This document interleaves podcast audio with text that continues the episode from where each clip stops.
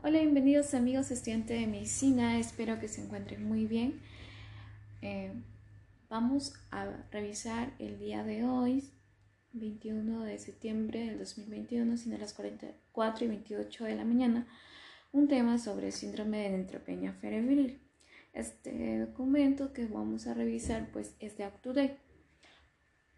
En la parte introducción de introducción nos mencionan que los pacientes con cáncer que reciben terapia antineoplástica citotóxica suficiente para afectar agudamente a la mielopoiesis y la integridad del desarrollo de la mucosa gastrointestinal tiene riesgo de infección invasiva debido a bacterias colonizadoras y hongos que se trasladan a través de superficies de la mucosa intestinal, dado que la magnitud del componente de la respuesta inflamatoria medida por neutrófilos puede atenuarse en pacientes neutropénicos. La fiebre puede ser el primer y único signo de infección. Es fundamental reconocer temprano la fiebre neutropénica e iniciar con prontitud la terapia antimicrobiana para evitar pues complicaciones mayores.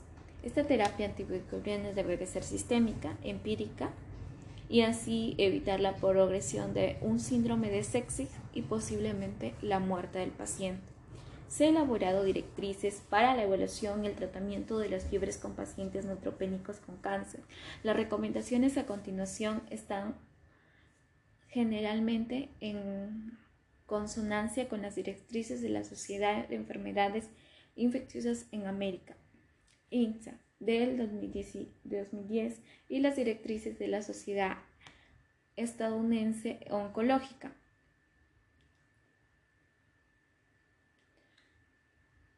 Clínica, ASCO y ICSA del 2018.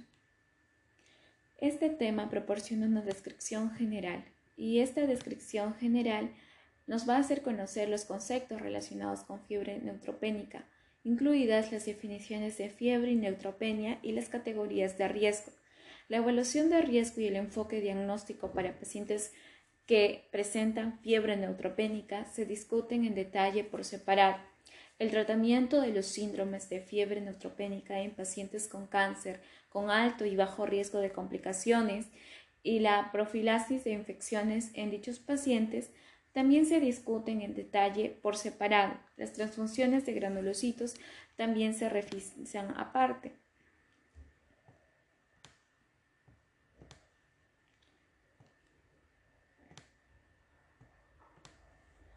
Entre las definiciones eh, vamos a hablar de fiebre. ¿Qué es fiebre? Es como un indicador de infección en el paciente neutropénico. Ha variado. En el año de 1868, Carl Wirtarlich propuso que la temprana la que, que la temperatura corporal normal media era de 37 grados centígrados. En Fahrenheit, grados Fahrenheit es 98.6 con un límite superior de normalidad de, de 38 grados centígrados y en grados Fahrenheit 100.4 por encima de la cual se define fiebre, o sea, mayor de 38 grados centígrados es fiebre. A pesar de la observación de que existe un rango de temperaturas corporales normales en una encuesta en la mayoría, el 75% de 270 profesionales médicos informó la creencia de que la temperatura corporal normal es de 37 grados centígrados. Una encuesta de miembros de la Sociedad Británica Meteorológica con respecto a sus definiciones institucionales de fiebre identificó 10 definiciones de fiebre que van desde una temperatura única mayor a 37.5 grados centígrados hasta una temperatura única mayor a 39 grados centígrados o dos temperaturas sucesivas mayor a 38.4 grados centígrados. A pesar de estas creencias, la temperatura oral media observada empíricamente de 148 adultos sanos entre edades de 18 a 40 años fue de 36.8 más menos 0.4 grados centígrados, con un rango de 35.6 grados centígrados a 38.2 grados centígrados. en definiendo este último el límite superior de la normalidad. La infección de la, la, Sociedad de, de, Enfermedades Infecciosas de, de América define la fiebre en, en pacientes neutropénicas con una temperatura oral única de mayor o igual a 38.3 grados centígrados o una temperatura mayor o igual a 38 grados centígrados 100.4 grados Fahrenheit, sostenido ante un periodo de una hora. Estamos de acuerdo con el uso de esta definición de fiebre en pacientes neutropénicos. Se han proporcionado definiciones similares de América del Sur, Europa y Asia. Se sabe que a partir de los modelos de animales con glucocorticoides pueden tener un efecto mitigante sobre el desarrollo de la fiebre debido a pirógenos bacterianos o endógenos. El efecto antipirético y el uso de concominantes glucocorticoides en pacientes neutropénicos puede confundir el reconocimiento de una infección. La presencia de signos sindrómicos de respuesta inflamatoria sistémica incluyen taquicardia, taquimia, hipotensión en un paciente neutropénico afebril que recibe glucocorticoides concominantes debe suscitar la sospecha de infección. Entonces recuerda que la presencia de signos de síndrome de una respuesta inflamatoria sistémica, estas pueden incluir eh, taquicardia, taquimia, hipotensión en un paciente neutropénico afebril, ¿ya? que recibe glucocorticoides concomitantes debe suscitar una sospecha de infección. La neutropenia, en definición, puede variar de una institución a otra por lo que la neutropenia generalmente se define como un recuento absoluto de neutrófilos menor a 1500 o a 1000 células microlitro. La neutropenia grave eh, como un, eh, un valor menor a 500 células por microlitro o, o un esperado para disminuir a menor 500 células por microlitro durante las próximas 48 horas y neutropenia profunda como un valor menor a 100 microlitros. Entonces recordar el recuento absoluto de neutrófilos, ¿ya? Entonces, eh, cuando tú hablas de neutropenia es porque hay una disminución del reencuentro de, de neutrófilos, ¿ok? Hay una disminución del reencuentro de neutrófilos. Además, tienes que tener en cuenta que esta disminución va de, menor a 1500 o 1000 células por microlitro. La neutropenia grave es cuando el recuento de absoluto de leucocitos es menor a 500 células por microlitro y la, para disminuir a una neutropenia menor a 500 células por microlitros durante las 48 horas y neutropenia profunda con una cantidad menor a 100 células por microlitro. El riesgo infeccioso clínicamente importante aumenta a medida que el recuento de neutrófilos desciende por debajo de las 500 células microlitros y es mayor en aquellos con una duración prolongada. Entonces, es, es importante cuando esta neutropenia por debajo de los 500 células por microlitro es mayor en aquellos con una duración prolongada, neutropenia mayor a 7 días, entonces tiene un alto riesgo. Porque ah, esta infección bacteriémica aumenta a medida que disminuye por debajo de las 100 células por microlitro.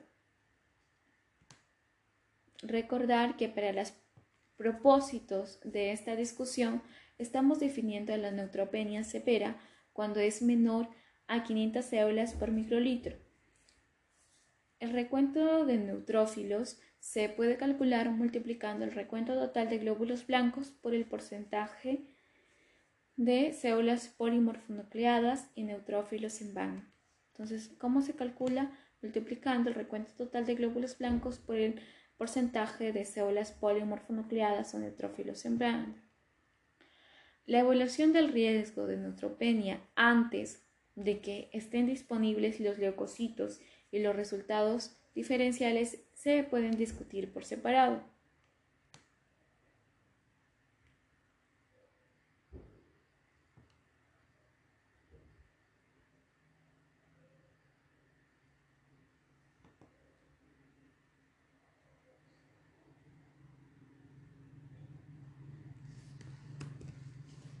El síndrome o síndromes de fiebre neutropénica. Número A. De los síndromes de fiebre neutropénica se han descrito la International Immunocompromised Society. Ha clasificado em, en síndromes de fiebre neutropénica inicial en las siguientes tres categorías infección documentada microbiológicamente, que es una fiebre neutropénica con un foco clínico de infección o un patógeno asociado. También hay una infección clínicamente documentada, que acabamos de tener eh, fiebre neutropénica con un foco clínico. Por ejemplo, una eh, celulitis, neumonía, pero sin aislamiento del patógeno asociado. Entonces, cuando hay microbiológicamente afectado es cuando hay un foco clínico de infección y un patógeno asociado. En cambio, cuando tú tienes una infección documentada, clínicamente documentada, allí va a haber un foco clínico, por ejemplo, una celulitis, una neumonía, entonces va a haber la parte clínica, pero sin el aislamiento del patógeno. Y hay una fiebre inexplicable, es una fiebre neutropénica, y esta es sin un foco clínico de infeccioso o patógeno identificado. En la primera neutropénica, en la primera fiebre neutropénica,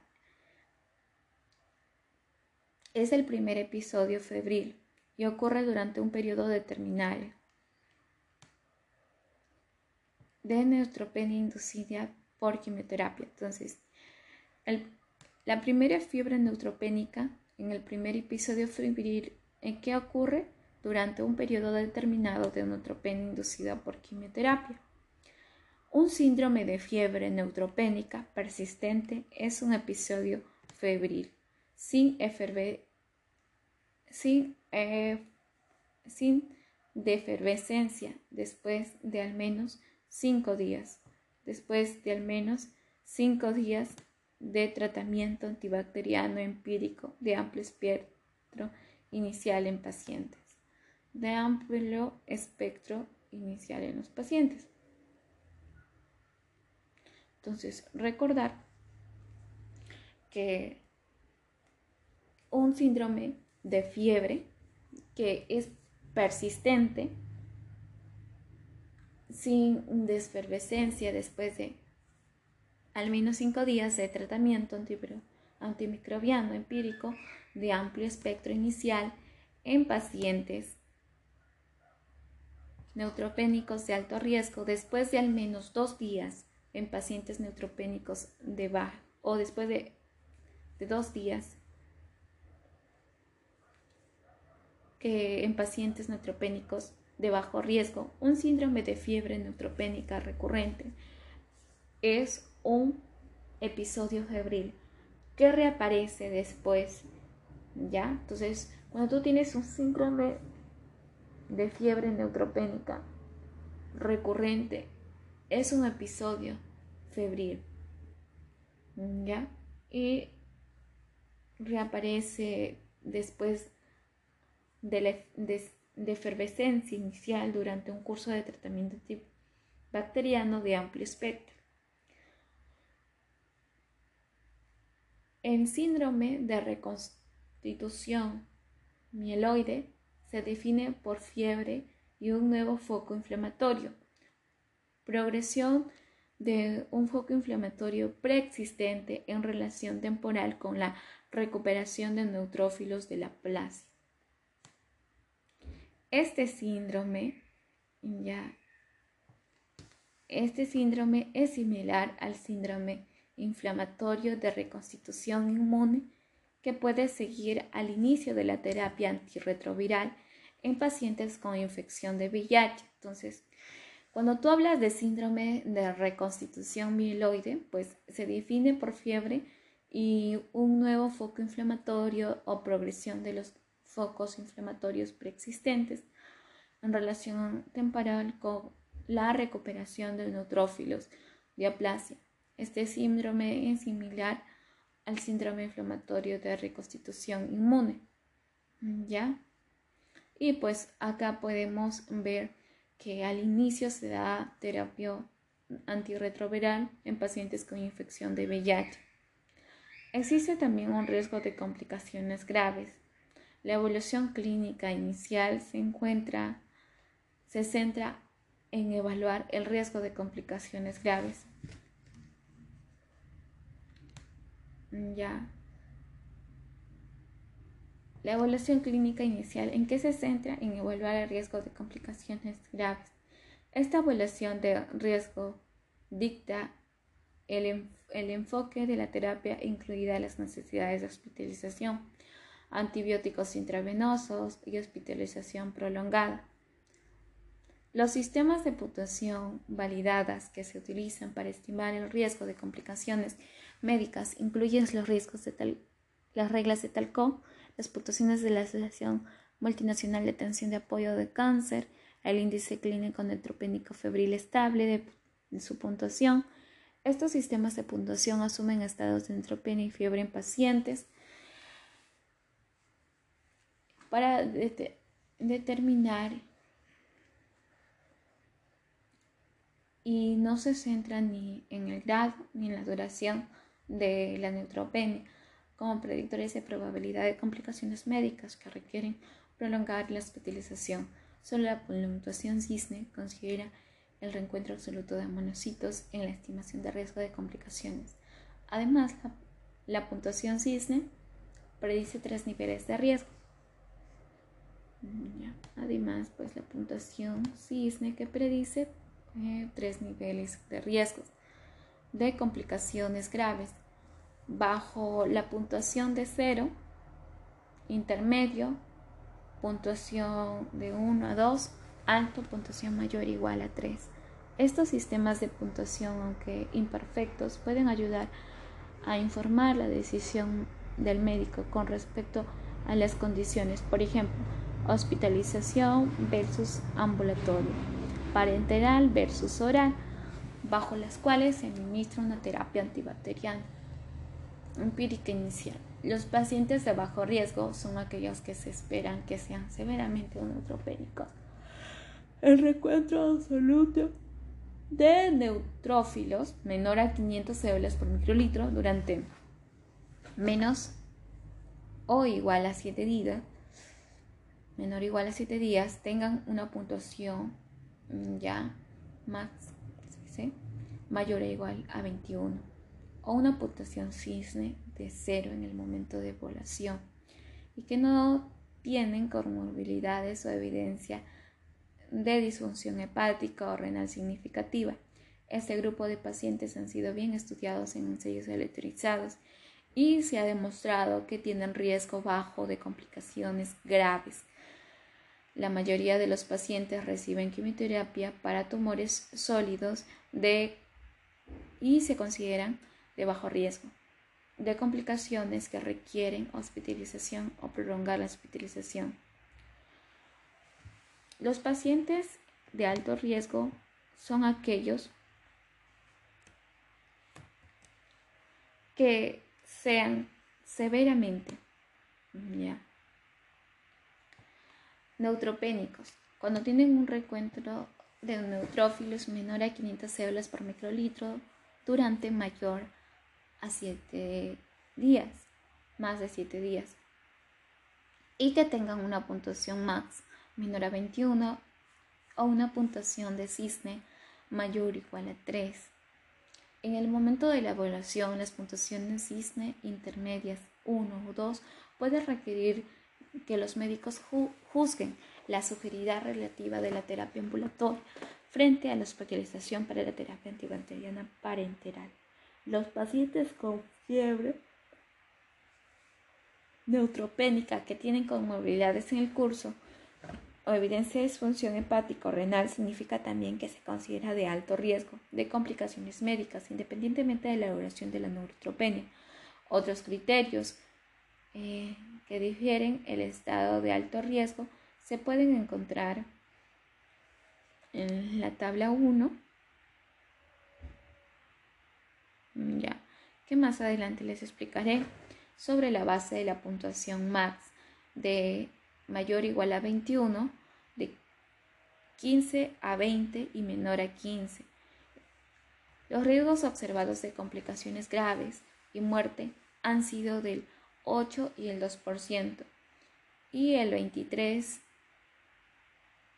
y el 9%, el 23 y el 9%, y el 37 y 29% respectivamente. Entonces, existen complicaciones graves y muertes que han sido de un 8 y el 2%.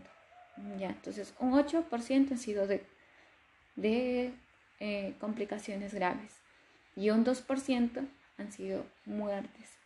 De ellos, eh, un 23 y el 9%, un 37 y 29% respectivamente. Algunos expertos han identificado a los pacientes de alto riesgo como aquellos que se espera que tengan neutropenia profunda con un recuentro de leucocitos que diré de neutrófilos eh, por microlitro durante mayor a 7 días basándose en la experiencia de dichos pacientes.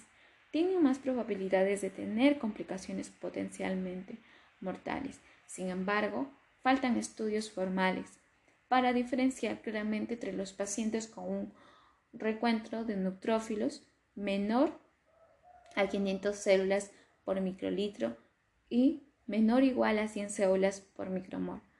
Para los propósitos de este estudio, pues combinaremos estos grupos.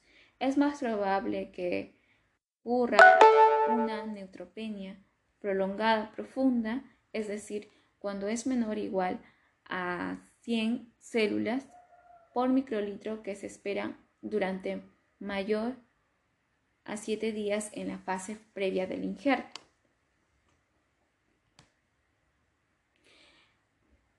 Mm, del trasplante de células hematopoyéticas, particularmente halogénicas y en pacientes sometidos a quimioterapia de inducción de leucemia aguda. ¿Ya? Entonces, eh, es importante ver que un paciente con leucemia aguda pues es de alto riesgo y la población de riesgo en pacientes con fiebre neutropénica se analiza pues muy a detalle ya en los riesgos que corren estos pacientes. En general, la neutropenia se desarrolla aproximadamente de 5 al 10% de los pacientes con tumores sólidos, ¿ya? Que reciben terapia citotóxica y que tienen un riesgo bajo de complicaciones médicas, en comparación con el 20 y al 25% de pacientes con neoplasias malignas hematológicas no leucémicas, y el 85 al 95% por pacientes con leucemia aguda. Entonces, recuerda que la fibra neutropénica se desarrolla en aproximadamente 5 al 10% de pacientes con tumores sólidos que reciben terapia citotóxica y que tienen riesgo de complicaciones, ¿ya? En comparación con el 20 al 25% de los pacientes con neoplasia maligna. Recordar que las causas hematológicas no leucemias, del 35 al, 95% de los pacientes presentan una leucemia aguda. Que más adelante lo detallaremos. En el enfoque de gestión, pues eh, para el tratamiento de la infección en pacientes con riesgo de fiebre neutropénica incluyen profilaxis primaria, secundaria, terapia empírica y terapia preventiva. En la profilaxis primaria es la profilaxis que implica la administración de un fármaco antimicrobiano para prevenir la infección en pacientes con mayor riesgo. Y la secundaria, esta implica la administración de dosis profilácticas de un fármaco antimicrobiano para prevenir infecciones recurrentes. La terapia empírica en pacientes con una con una neutropenia inducida por quimioterapia, la terapia empírica implica el inicio de la terapia en el momento del inicio de fibra neutropénica, pero antes de que se haya establecido un diagnóstico firme de infección. La terapia antimicrobiana empírica es una parte estándar del tratamiento de fiebre neutropénica. Es el tratamiento anticipado, implica la iniciación de terapia basada en un cribado con un ensayo sensible microbiológico, por ejemplo, detención de antígenos o ensayos moleculares. Es un intento de detectar la presencia de un patógeno putativo o infección temprana en su clínica. Los pacientes cuyas infecciones se detectan mediante un enfoque preventivo se tratan para evitar la progresión de una enfermedad invasiva. En ocasiones se utiliza un enfoque preventivo para la terapia antimicótica. Es importante la medición de la temperatura ya en estos pacientes. También eh, reconocer pues la patogénesis, los factores que contribuyen a la patogénesis incluyen efectos directos de la quimioterapia sobre las barreras mucosas y el sistema inmunológico, calzones en las defensas del huésped relacionados con malignidad subyacente, casos en, defensa del huésped relacionado con malignidad subyacente, mucosidad inducida por quimioterapia, defectos inmunitarios relacionados a trastornos hematológicos, ya. Entre los defectos inmunitarios, pues, eh, relacionados con trastornos hematológicos, además de los efectos inmunosupresores de la quimioterapia también ponen al paciente en mayor riesgo de infección. Es un, en, un estudio, los pacientes que desarrollan infección grave y murieron tuvieron una disminución significativa de la actividad fagocítica de los neutrófilos en comparación con aquellos que solo tuvieron una infección leve, lo que sugiere que los neutrófilos en comparación con aquellos con un solo o una infección con solo una infección leve, lo que sugiere que los neutrófilos podrían ser preactivados y tener una función reducida antes del inicio de la quimioterapia. Además, la administración de quimioterapia no solo disminuye el, número de neutrófilos, sino también produce defectos de quimioterápicos y fagocíticos. Existen riesgos de infección según el tipo de malignidad. También eh, se encuentra de fuente infecciosa de un 20-30% de los episodios neutropénicos febriles. Eh, está e-, evidenciada de causa bacteriana de un 10 al 25%. Se cree que el 80% de las infecciones identificadas que surgen de la flora endógena del paciente. Existen diferentes eh, patógenos bacterianos como Pseudomonas aeruginosa, un gran negativo, eh, también gran positivos, las bacterias gran positivas en, factores, en bacterias más comunes como los cocos gran positivos comunes como el Staphylococcus epidermidis, el Staphylococcus aureus. También eh, organismos gran positivos menos comunes incluyen Corynebacteria jacqueyi, Bacillus sp, Leuconostoc spp, Lactobacillus sp, Cutilbacterium, eh, anteriormente Propaniobacterium agnes, Radococcus sp y varios cambios en particular probablemente a la explicaron la tendencia hacia infecciones por gran positivas, incluidas la introducción de catéteres venosos centrales permanentes o a largo plazo, el uso de regímenes antibióticos empíricos para la fiebre neutropénica diseñada por para cubrir pseudomonas aeruginosa y el uso de antimicrobianos profilácticos que principalmente son activos contra patógenos gram positivos como Staphylococcus aureus, epidermidis, entre otros. Por ejemplo, ahí se dan ciprofloxacina, también existen bacterias gran negativas documentadas, entre otras mm, bacterias eh, anaeróbicas que son abundantes en el tracto digestivo, mm, ya son patógenos poco frecuentes, aislados en pacientes con fibra neutropénica, sin embargo pueden contribuir a la patogenia de la mucosis necrotizante, sinusitis, celulitis peri dental, celulitis perirectal e infección del abdomen o pelvis y entre colitis neutropénica, tiflitis y pueden causar bacteriemia anaeróbica. La infección policromiana son más, poco frecuentes, pero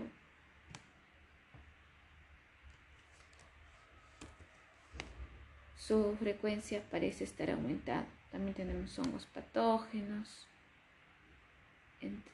como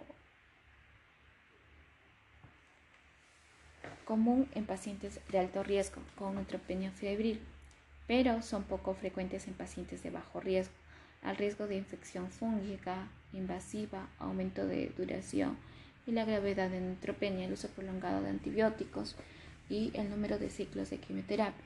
Los hongos rara vez son la causa del primer episodio de febril en pacientes neutropénicos. Más comúnmente, las infecciones fúngicas invasivas ocurren más tarde como causa de la fiebre neutropénica persistente o recurrente. Sin embargo, las infecciones por hongos ocasionalmente pueden presentarse temprano e incluso antes de la quimioterapia inicial. Es importante señalar que el estudio se realizó antes de que la profilaxis antimicótica o el diagnóstico y el tratamiento precoces de infección fúngica invasivas fueran de rutina. Además, los métodos de diagnóstico han mejorado con el tiempo. Sobre las infecciones fúngicas en general y sobre los factores fúngicos inespecíficos. Entonces, acá vamos a tener diferentes patógenos. Los hongos rara vez identificados como causa de fiebre inicial puede ser la neutropenia. Más comúnmente se identifican como causas de fiebre persistente recurrente después de la primera semana de neutropenia. Tenemos el Candida SP y el Aspergillus SP representan la mayoría de las infecciones públicas invasinas durante la neutropenia. Además, las primeras eh, que se adquieren a través de la colonización gastrointestinal y translocación a través de la superficie epitelial dañada, estos últimos se adquieren en la eliminación de esporas. Eh, aerotransportadoras, caninos y en el tracto respiratorio superior e inferior, seguido de la germinación, de crecimiento y, fal invasivo. La fiebre es a menudo la única manifestación candidemia, de candidemia. En algunos pacientes con candidemia pueden aparecer nódulos cutáneos, macronodulares y eritematosos. En el tiempo medio informando que la candidemia, después de la terapia estándar, de inducción para remisión de leucemia mieloide aguda ha sido de 16 días de un rango de 13 a 25 días después del primer día de régimen citotóxico, coincidencia en el momento de la máxima inducción intestinal inducida por la terapia citotóxica y daño epitelial entre los pacientes que desarrollan candidiasis diseminada después de la quimioterapia. La afectación hepatoesplénica es común. Dice, el desarrollo de la afectación esplénica es común y los signos y síntomas a menudo están presentados hasta que se resuelven la neutropenia. El tiempo medio informado hasta el diagnóstico de la afectación por hepatoesplénica después de la terapia inducida por leucemia mieloide aguda ha sido de 26 días, rango de 19 a 31 días. ¿Ya? Desde el primer día del régimen citotóxico. Entonces, además, la Candida albicans representa la mayoría de las candidemias, ya, y existen diferentes variedades de SP. Candida SP representan el resto. Una mayor proporción de candidemias se debe al aspecto de Candida no albicans se, cuando se ha administrado, que diré, profilaxis como fluconazol. La Candida SP son las causas fúngicas frecuentes e infecciones asociadas también a catéter venoso central y pueden ser candidiasis diseminada. El Aspergillus sp es un hongo patógeno común en huéspedes inmunodeprimidos y la infección sigue en inhalación de canillos, esporas. Las manifestaciones infectan principalmente en el tracto respiratorio inferior, en causa de neumonías, tracto respiratorio superior, sinusitos, pero también pueden afectar el sistema nervioso central, los huesos y la piel. Ya. Los agentes mucormicosis pueden causar infecciones intestinales, pulmonares, orbitarias, cerebrales, potencialmente significativas. Ya.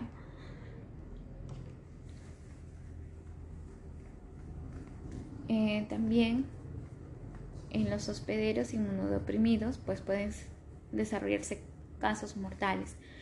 En particular en aquellos con hiperglucemia incontrolada debido a diabetes mellitus persistente, ¿ya? o administrados glucocorticoides. Informado cada vez más que la Fusarium SPP es la causa de infección fúngica invasiva en pacientes con neoplasias hematológicas malignas con neutropenia grave prolongada, exposición significativa a glucocorticoides. También se debe considerar eh, nueva infección de reactivación de hongos endémicos como eh, el histoplasma caxalatum, blastomices, dermatitis y coccidioides sp en pacientes que han vivido o bajado en áreas endémicas, particularmente en el contexto de uso prolongado de glucocorticoides y otra inmunosupresión. La profilaxis y la terapia empírica de infección fúngica invasiva en pacientes de alto riesgo es muy importante pues evaluar, ¿ya? Y los patógenos virales también pueden causar, por ejemplo, el herpes virus eh, humano, son comunes en pacientes de alto riesgo con neutropenia inducida por quimioterapia y previenen eficazmente con profilaxis antiviral. Eh, la mayoría de las infecciones por virus, herpes simples, 1 y 2, en los adultos se deben de haber una reactivación de infecciones latentes en pacientes con serotipos la probabilidad de reactivación está influenciada por la intensidad del régimen de quimioterapia y por el impacto relativo sobre las defensas de huéspedes mediados por linfocitos T citotóxicos específicos del virus. Existe una reactivación que se produce en dos tercios de los pacientes seropositivos que se someten a terapia inducida por para leucemia mieloide aguda, en las que se someten trasplantes de hematopoietis y un sitio de profilaxis antiviral, las ulceraciones de esófago y las úlceras o vesículas en los labios genitales, de la piel y áreas perinatales son las manifestaciones más comunes. Ya, el virus de herpes puede causar una amplia variedad de síndromes que incluye encefalitis, meningitis, mielitis, eh, esofagitis, neumonía, hepatitis, e, eritema multiforme y enfermedades oculares, entre otras. Entonces, eh, se debe de realizar pues una evaluación inicial, se debe utilizar un método confiable para obtener la temperatura corporal y es obligatorio contar con un mecanismo para estimar el recuento absoluto de neutrófilos. El riesgo de neutropenia y el riesgo de complicaciones por fibra neutropénica y el riesgo de sepsis deben de evaluarse rápidamente. Esos temas se discuten con mayor detalle. Eh, en, otros estudios, ya, pero es importante eh, evaluar al paciente con neutropenia febril de manera inmediata. Se puede dar eh, antibióticos eh, de acuerdo al patógeno. Ya, las guías internacionales recomiendan inserción de terapia antibacteriana empírica dentro de 60 minutos de la presentación en todos los pacientes que presentan fiebre. Y ya también hay un algoritmo y estamos de acuerdo con ambas recomendaciones. Pues algunos eh, argumentan que la terapia microbiana empírica inicial debe de administrarse dentro de 30 minutos, no dentro de 60. Mm, ¿Ya? Entonces, es importante pues tener en cuenta que los pacientes ya con cáncer que reciben terapia antineoplásica citotóxica suficiente para afectar adversamente a la mielopoiesis y la integridad de la mucosa gastrointestinal tienen riesgo de infección invasiva debido a, bacterias colonizadoras y a hongos que se trasladan a través de superficies de la mucosa intestinal, dado que la magnitud de los componentes en la respuesta inflamatoria mediada por neutrófilos pueden atenuarse en pacientes neutropénicos. La fiebre debe ser el primer y único signo de infección. Es fundamental reconocer temprano la fiebre neutropénica e iniciar con prontitud la terapia antibacteriana sistémica empírica para evitar la progresión de un síndrome de sepsis posible de muerte. La fiebre en pacientes neutropénicos se define como una temperatura oral única de 38.3 grados centígrados a una temperatura de 38 menor a 38 grados centígrados sostenida durante más de una hora. Eh, la neutrofenia grave generalmente se define como un reencuentro absoluto de neutrófilos menor a 500 células por microlitro, que se espera que se disminuyen a menos de 500 células por microlitro durante las próximas 48 horas. El riesgo de infección clínicamente importante aumenta a medida que el reencuentro de neutrófilos desciende por debajo de los 500 células por microlitro. En algunos casos muy graves pues pueden llegar a 100 células por microlitro. Es crucial evaluar el riesgo de complicaciones graves en pacientes con fiebre neutropénica, ya que esta evaluación dictará el enfoque de terapia, incluidas necesidades de hospitalización, antibióticos intravenosos y hospitalización prolongada. En pacientes de bajo riesgo, pues con fiebre neutropénica son aquellos que se espera que la duración de neutropenia con recuentros de leucocitos menor a 500 células por microlitros sea menor o igual a 7 días y aquellos sin comorbilidades o evidencia de disfunción hepática o renal significativa, pues esto causa más complicaciones.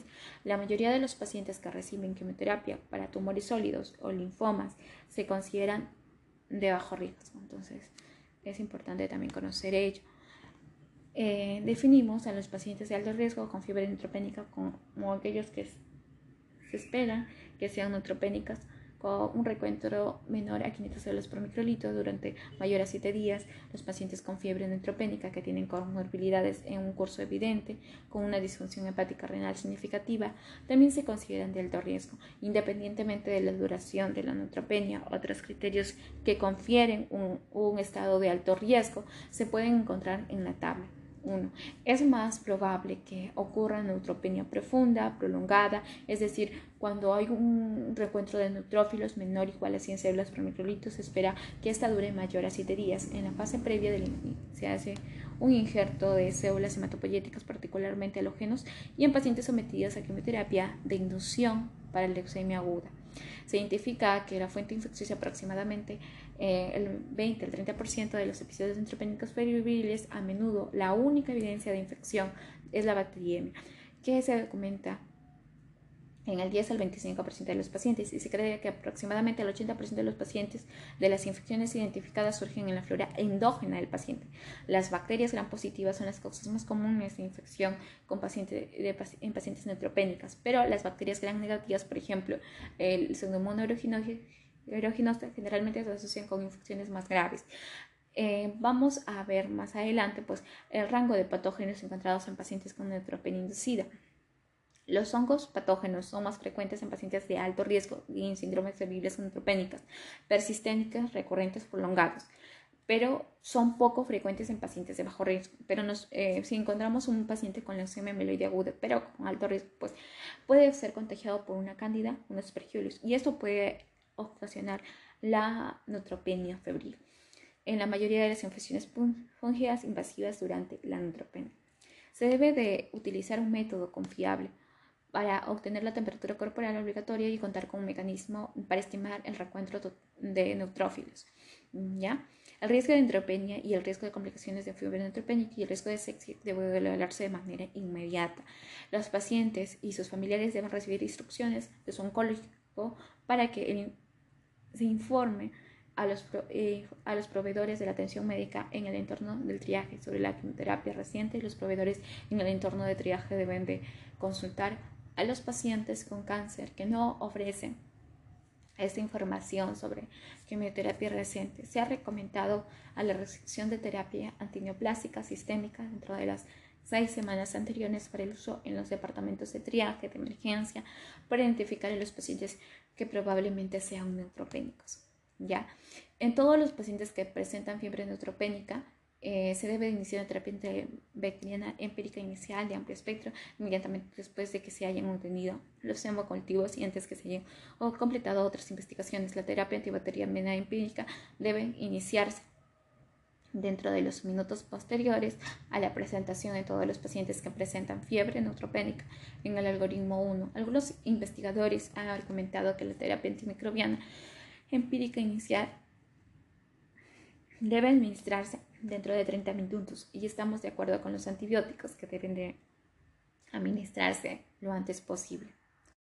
Una vez que se ha iniciado la terapia antibacteriana empírica, todos los pacientes deben tener una historia clínica cuidadosa y un examen físico detallado, así como estudios de laboratorio, microbiológico e imágenes. Los regímenes del tratamiento específico para pacientes con alto y bajo riesgo que presentan fiebre neutropénica es importante pues evaluar tanto el tratamiento eh, de la fiebre neutropénica en adultos con neoplasias hematológicas y receptores con de células hematopoyéticas son pacientes de alto riesgo y el tratamiento y la prevención de los síndromes de fiebre neutropénica en pacientes adultos con cáncer Es importante conocer de ello. Ahora vamos a ver eh, que los pacientes con fiebre neutropénica inducida por quimioterapia tienen alto riesgo de complicaciones graves. ¿ya? Para ello, pues, eh, se considera que los pacientes con cualquiera de las siguientes características tienen alto riesgo de sufrir complicaciones graves durante el episodio de fiebre neutropénica. Cuando hay una, eh, hay una resección, ya, esta resección de terapia citotóxica suficiente a mielosupresora como para provocar neutropenia grave anticipada, menor a 500 células por microlitro durante mayor a 7 días, puntuación e índice de riesgo MAC, ¿ya? que es la Asociación Multinacional para Atención y Apoyo de Cáncer, eh, menor a 21, y la puntuación de cisne, que es el índice clínico neutropenia febril estable. También hay una, eh, eh, esta, una puntuación existe mayor o igual a 3 en pacientes con tumores sólidos. La presencia de cualquier problema médico conmórbido activa no controlado. Se incluye entre otros, existen signos de sexis graves o shock séptico. Por ejemplo, la inestabilidad hemodinámica, cambios en el estado mental, de nueva aparición, disfunción respiratoria, ologuria, mucositis oral, gastrointestinal, que se interfiere con la deglución de la cocea de diarrea severo, síntomas gastrointestinales que incluyen el dolor abdominal, náuseas y vómitos, diarrea, infección con catéter intravenosa, especialmente infección del túnel de catéter. 9. Infiltrado pulmonar hipoxemia, enfermedad pulmonar crónica subyacente, infección compleja en momento de presentación. El uso de alentosoma o células de CAR-T en los últimos dos meses en cáncer incontrolado progresivo también es una complicación grave. La evidencia de una insuficiencia hepática como niveles de aminotransferasa mayor a cinco veces de los normales o una insuficiencia renal definida eh, como aclaramiento de creatinina menor a 30 milímetros por minuto. Entonces, es, estos parámetros pues es importante evaluar en casos de una neutropenia inducida por quimioterapia.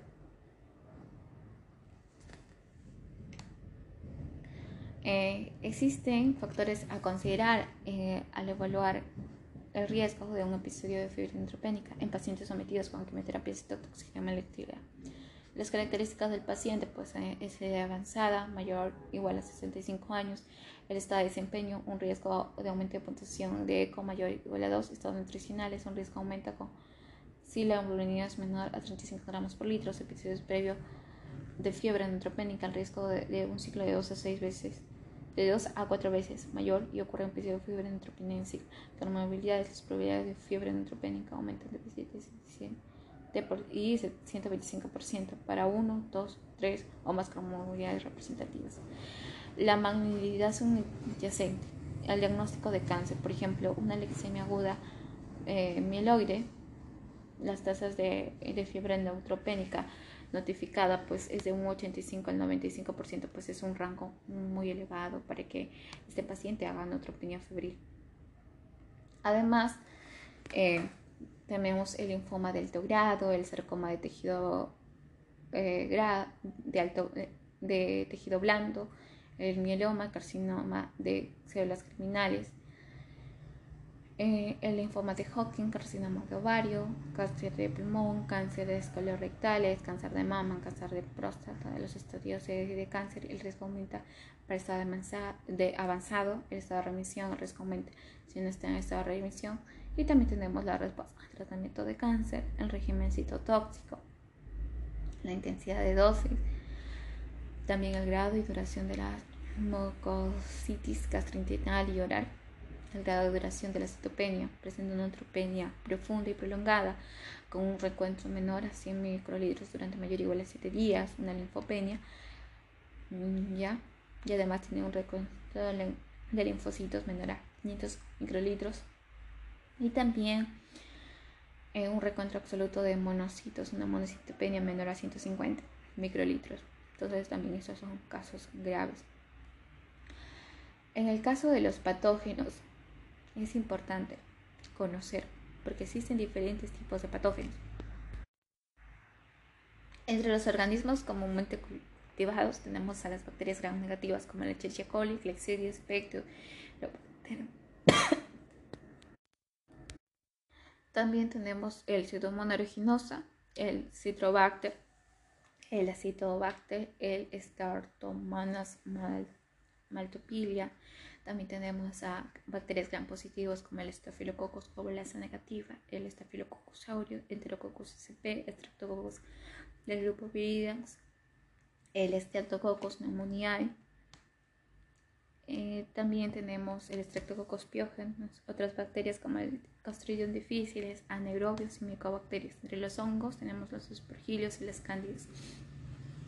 También tenemos otros organismos cultivados, pero con menor frecuencia, como bacterias negativas, proteos, amiófilos, serratia, neisseria meningitidis, con, con Canoxitopaga, Conimapsus, Legionella moracella, y bacterias gram positivas como Bacillus sp, Streptococcus entre otros, y organismos adicionales como Critococcus, Citoplasmos capsulatum, coccidioides, corales, Pneumocitis quirobensis, virus como el herpes simple 1 y 2, el, herpes de la varicela zoster, también el citomegalovirus, el virus de Epstein-Barr, el virus del herpes humano, el enterovirus el virus incital respiratorio y el virus de la gripe y el, virus de paramviruencia, entre otros, y la BBS SP y, el Plasmodium SP, el Taxoplasmo SP, entre otros. Existe un algoritmo dependiente ya del tiempo para la evaluación inicial del tratamiento en pacientes con cáncer y fiebre neutropenia y sospecha de, síndrome de ceste. Primero se hace un triaje, ¿no es cierto? El paciente se recibe, eh, eh, por ejemplo, medicamentos terapia eh, para el anticáncer, ¿ya? De manera sistémica. Y si es previa a, seis semanas, ¿ya? Vamos a ver si presenta una neutropenia febril o un síndrome de ceste. Primero lo que evaluamos pues es la temperatura, el pulso, la frecuencia respiratoria, la presión arterial, ya la saturación eh, de oxígeno. Entonces luego vamos a hacer una intervención inicial. ¿Ya? Eh, vamos eh, a ver si es que por ejemplo ha tenido un trabajo en sangre, por ejemplo, eh, tanto leucocitos diferenciales, ¿ya? Vamos a evaluar aparte de los electrolitos, la cantidad de urea, nitrógeno, creatinina, etc. Glucosa en sangre, ¿ya? Vamos a ver si es que ha tenido un acceso intravenoso en la parte intravenosa. Mm, eh, vamos a ver si eh, está recibiendo medicamentos, ¿ya? Entonces, una sepsis severa, no un síndrome de sepsis severa, es un SIRS, ¿ya? Y este SIRS pues presenta hipotensión, taquicardia, pueden ¿ya? Y hay una alteración mental, un estado de hipoperfusión, por hipoxia, ya si es que pasa esto, pues este, este, pues va a haber una terapia ya esa terapia es de, una, de resucitación, una hemodinámica, una terapia para optimizar hemodinámicamente, una terapia empírica antibacteriana, ya ah, tener cuidado ya en servicios eh, de cuidados críticos. Pero si no está identificado estos, estos síntomas en este paciente, entonces puede ser un síndrome eh, de sepsis por neutropenia febril, mm, ya por una infección documentada con manifestaciones sistémicas o infección. Por ejemplo, si es que esto es un síndrome eh, de sepsis, pues lo que se va a dar es un suplemento de oxígeno, terapia antibacteriana de manera empírica, de manera intravenosa eh, solución de salina 0.9 un litro. Ya. cada una o dos horas. Pero vamos a ver si es que tiene riesgos a complicaciones. Pero si el paciente no tiene esta, no tiene síndrome de entonces eh, ya no se tendrían que valer las complicaciones, ¿no es cierto? Pero si es que tiene, entonces pues, estos pueden ser de alto y de bajo riesgo. Entonces, cuando es de alto riesgo, lo único que tiene que hacer es terapia intravenosa antibacterial. Ya tenemos que ver si es que el paciente está estable o si tienes comorbilidades controladas, la duración de 4 a 5 días eh, a febriles, del total de, 7 a 10 días.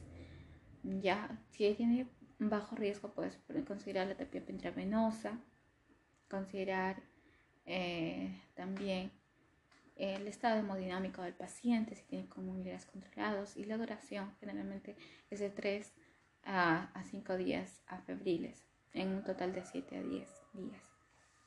Entonces es importante pues eh, conocer ya que todos los pasos, porque se, eh, se maneja muy, eh,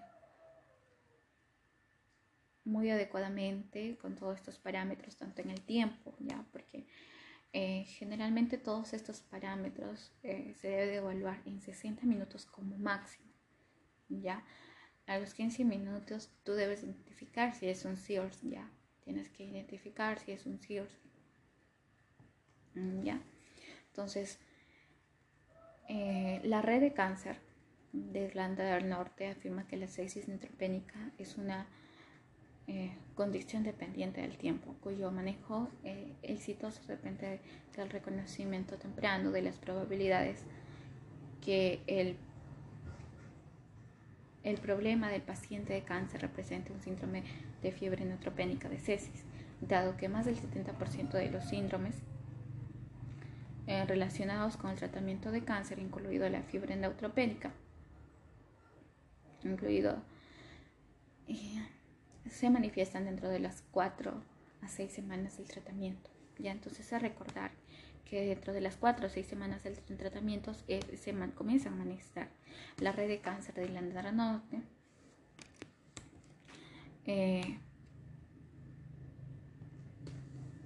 ha recomendado un historial de quimioterapia en las últimas seis semanas con discriminación sensible a detectar en pacientes con síndromes de fibra neutropénica sexis mediante servicios de triaje y el control de salud. Es decir, es un síndrome clínico con una forma de inflamación desregulada.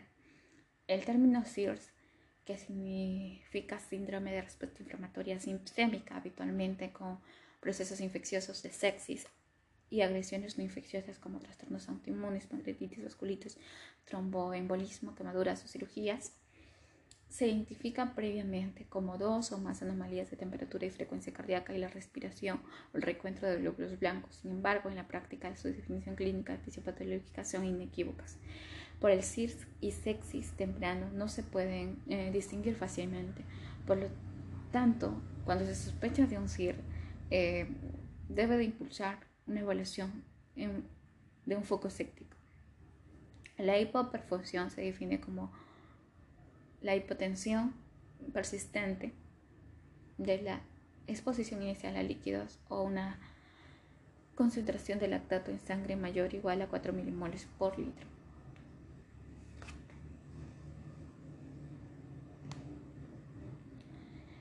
La terapia dirigida a objetivo para la reanimación inicial incluye lo siguiente. Presión venosa central de 8 a 12 milímetros de mercurio, presión arterial mayor o igual a 65 milímetros de mercurio, producción de orina mayor o igual a 0.5 milímetros por kilogramo hora, la saturación de oxígeno central vena eh, superior mayor o igual a 70%, saturación de oxígeno venoso mayor o igual a 65% con... Y la sepsis se define como una como la presencia probable de documentos de infección junto con manifestaciones sistémicas de infección.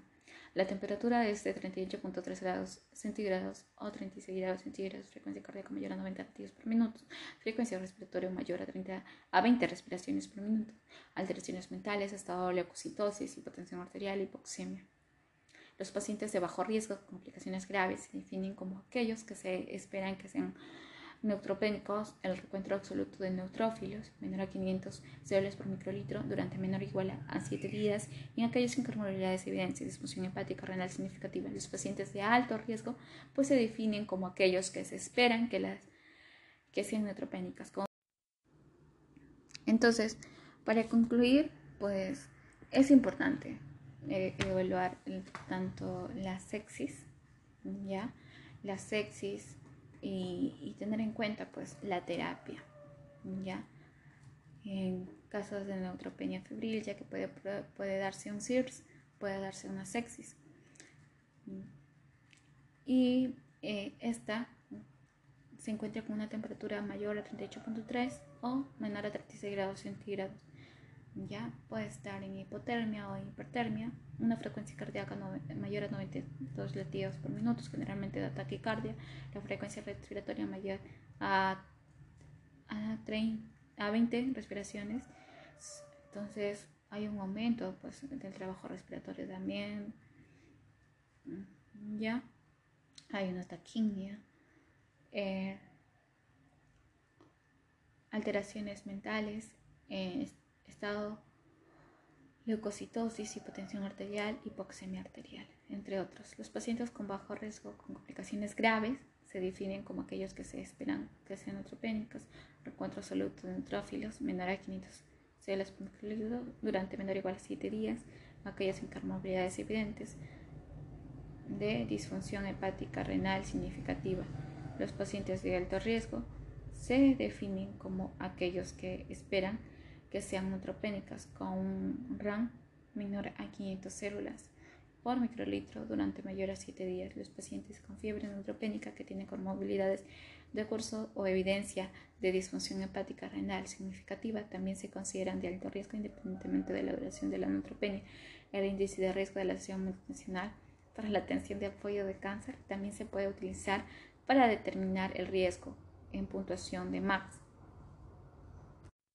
entonces, recordar que, el MAX mayor o igual a 21 predice un bajo riesgo de complicaciones médicas de los síndromes de fiebre neutropénica que requerían hospitalización y hospitalización prolongada. Una puntuación menor a 21 predice pacientes con alto riesgo de sufrir complicaciones. Y bueno, por último, vamos a ver que hay una evaluación diagnóstica en pacientes con fiebre y neutropenia. ¿Ya? Entonces uno lo que tiene que hacer pues es una historia dirigida, ¿no es cierto?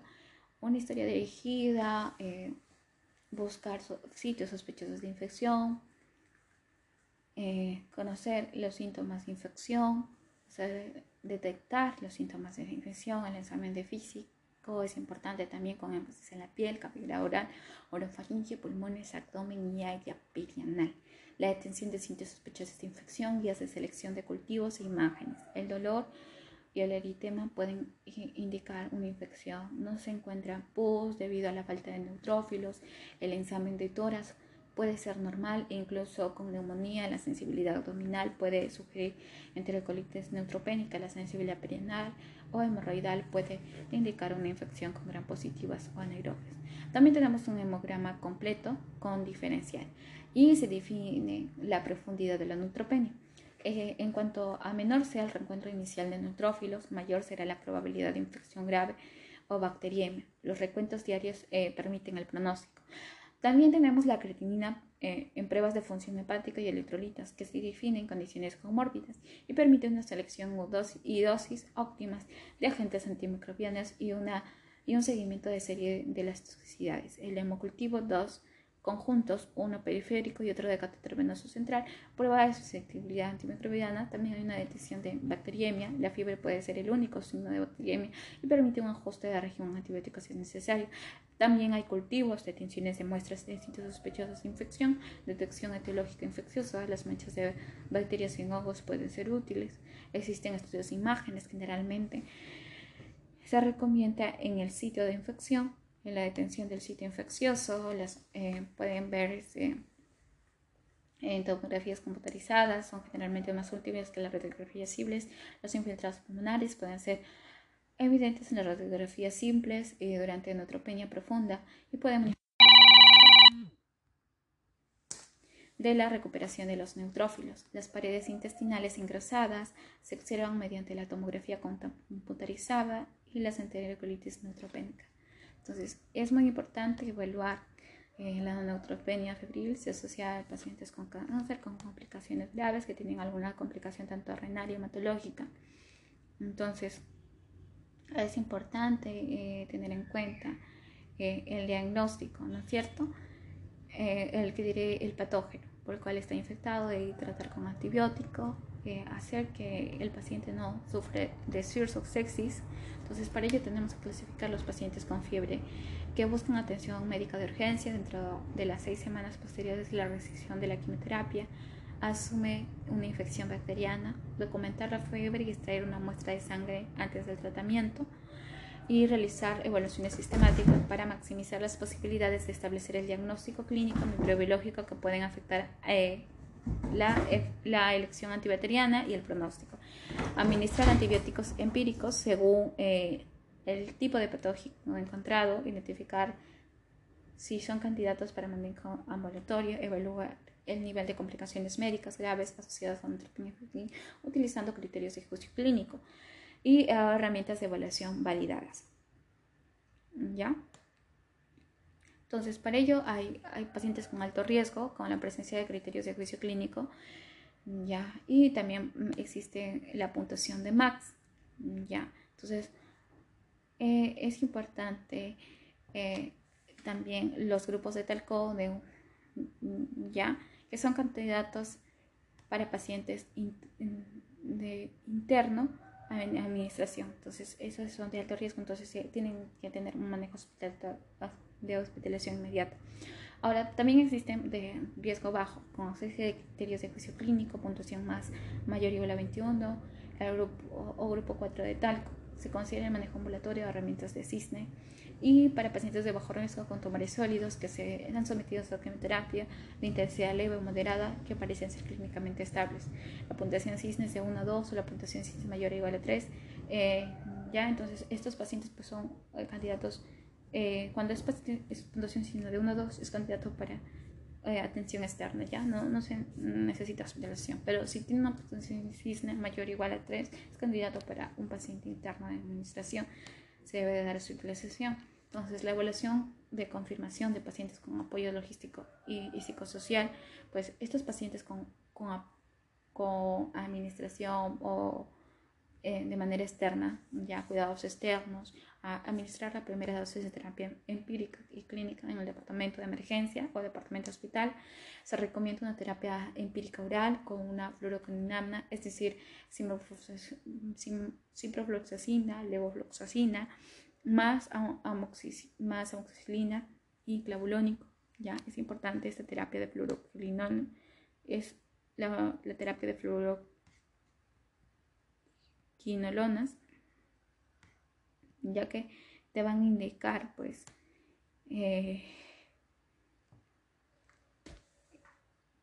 que esta neutropenia pues se disminuya ya sin atención hospitalaria te van a ayudar y más eh, una amoxicilina y clavulánica o más una clindamycina para aquellos con alergia a la penicilina.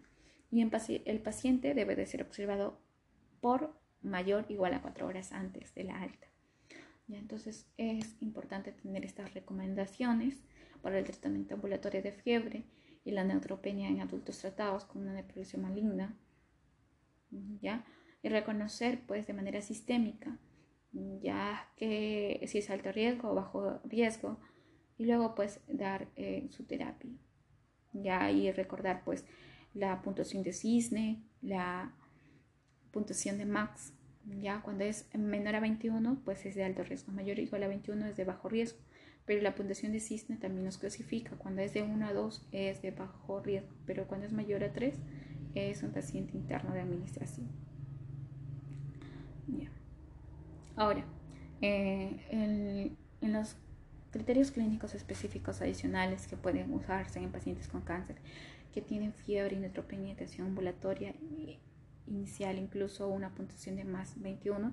Por ejemplo, acá podemos ver que si es que tiene signos eh, cardiovasculares, por ejemplo, tiene pre, pre 5 p presenciado hipertensión acelerada, hipotensión de, de, nueva aparición, empollamiento, insuficiencia cardíaca controlada no controlada, arritmias, angina, sangrado. Si tiene una trombocitopenia grave, una anemia menor a 7 gramos por decilitro, ya un reencuentro de leucocitos de nitrógeno de 100 eh, por mililitro litro, una duración esperada mayor a 7 días, trombosis venosa profunda, embolia pulmonar es importante. Eh, ver si es que presenta síntomas gastrointestinales, diarrea, melena, hematoquesia, ascites, hematemesis, dolor abdominal, en la parte hepática, fusión hepática alterada, valor de las aminotransferancias superiores a 5 veces, también es importante, periódicamente clínico relevante en los valores de aminotransferasa bilirrubina 2, aumento clínicamente relevante del nivel de bilirrubina, infecciosa, la presencia de sitio anatómico claro de infección, síntoma de neumonía, celulitis, infección abdominal, imágenes anormales, cultivos de laboratorio, cualquier evidencia de grave, alergia a los antimicrobianos, utiliza por el tratamiento ambulatorio, antibióticos de 72 horas antes de presentación, infección por catéter intravascular, etc. El estado mental alterado, sensorio o convulsiones, la presencia de, preocupaciones por una infección del sistema nervioso central, la meningitis infecciosa, la presencia de preocupación por la presencia de y de neurológico nuevo o empeoria, una taquimia, una hiponia, una hipoxemia, un hipercambio, una montones y derrame pleural. La presencia de nódulo pulmonar cavitario, hallazgos de imagen que sugieren un proceso intratoráxico y activa, la función renal alterada, aclaramiento de creatinina, ya 30 mililitros por minuto, liguria, deterioro de la función renal críticamente relevante, nueva eh, aparición de hematuria macroscópica, obstrucción urinaria de neutralitase, deshidratación clínicamente relevante y anomalías electrolíticas clínicamente relevantes, acidosis y alcalosis. También existen otras eh, comorbilidades significativas como la presencia de niñas importantes con respecto a la distribución orgánica, condiciones comórbidas, signos vitales, signos y síntomas clínicos y datos de laboratorio, cualquier empeoramiento clínico relevante. Según el deterioro, eh, el médico tratante de disfunción orgánica y efectos comórbidos y signos vitales, signos y síntomas clínicos y datos de laboratorio o de imágenes físicas y o médico frágil. Según, lo, según el médico tratante, embarazo en el lactante, fracturas, lesiones en la necesidad de radioterapia, se debe devolver embarazado lactante y fracturas en lesiones necesidades o necesidades de radioterapia de urgencia. Esto no es una lista completa y no reemplaza la necesidad de ejercicio clínica y tomar decisiones sobre el manejo ambulatorio y hospitalario de una neutropenia febril para los pacientes individuales pero se tiene que tomar en cuenta, se puede tomar en cuenta esa tabla. Entonces, cuando tú hablas de un sistema de puntuación de MAX para identificar a los pacientes con cáncer y con neutropenia febril en bajo riesgo de complicaciones médicas, por ejemplo, tenemos que ver la carga de, de, de neutropenia febril sin síntomas o síntomas leves. Y vamos a dar una puntuación de sin, sin hipotensión, es decir, una presión arterial sistólica menor a 50 tendremos a dar 5 puntos. Sin enfermedad pulmonar obstructiva crónica también, tumor sólido o, neoplasia maligna hematológica sin infección micótica previal, eh, sin deshidratación que requiere fluidos, eh, parentelales con cargas de neutropenia febril con síntomas moderados, estados ambulatorios y edad mayor de 60, de 60 años y así pues vamos clasificando. ¿ya? La puntuación máxima es de 26 la puntuación es de, eh, de 21 indica un bajo riesgo. Cuando es menor de 20, la puntuación, pues, cuando tú tienes una puntuación menor a 21, es la puntuación menor a 21 es de alto riesgo y mayor o igual a 21 es de riesgo bajo. Ya, sigamos. Que aparecen estar estables eh, y que han sido tratados en la quimioterapia intensiva de un grado. Las herramientas CISNE fue válida en una población multicéntrica de 1113 133 pacientes con neutropenia febril aparentemente estable. Ese fue la, calidad de validación del estudio CISNE, utilizando la herramienta de calidad en estudio de pronóstico. Eh, la mejora neta de reclasificación de CISNE sobre MAX fue el 32% en la muestra de evaluación general. CISNE demostró mejores características de desempeño que el índice de MAX y las reglas del TOL. Hay una clasificación entre pacientes hospitalizados en, el momento de aparición de la fiebre, es de grado 1, de grado 2, eh, pacientes ambulatorios con inmunidades agudas que requieren por sí sola hospitalización, en pacientes ambulatorios sin comorbilidades, pero con cáncer no controlado. Entonces, estos, ah, también hay pacientes ambulatorios sin comorbilidades, pero con cáncer no controlado. Y en el grado 4 son pacientes ambulatorios con cáncer controlado sin comorbilidades.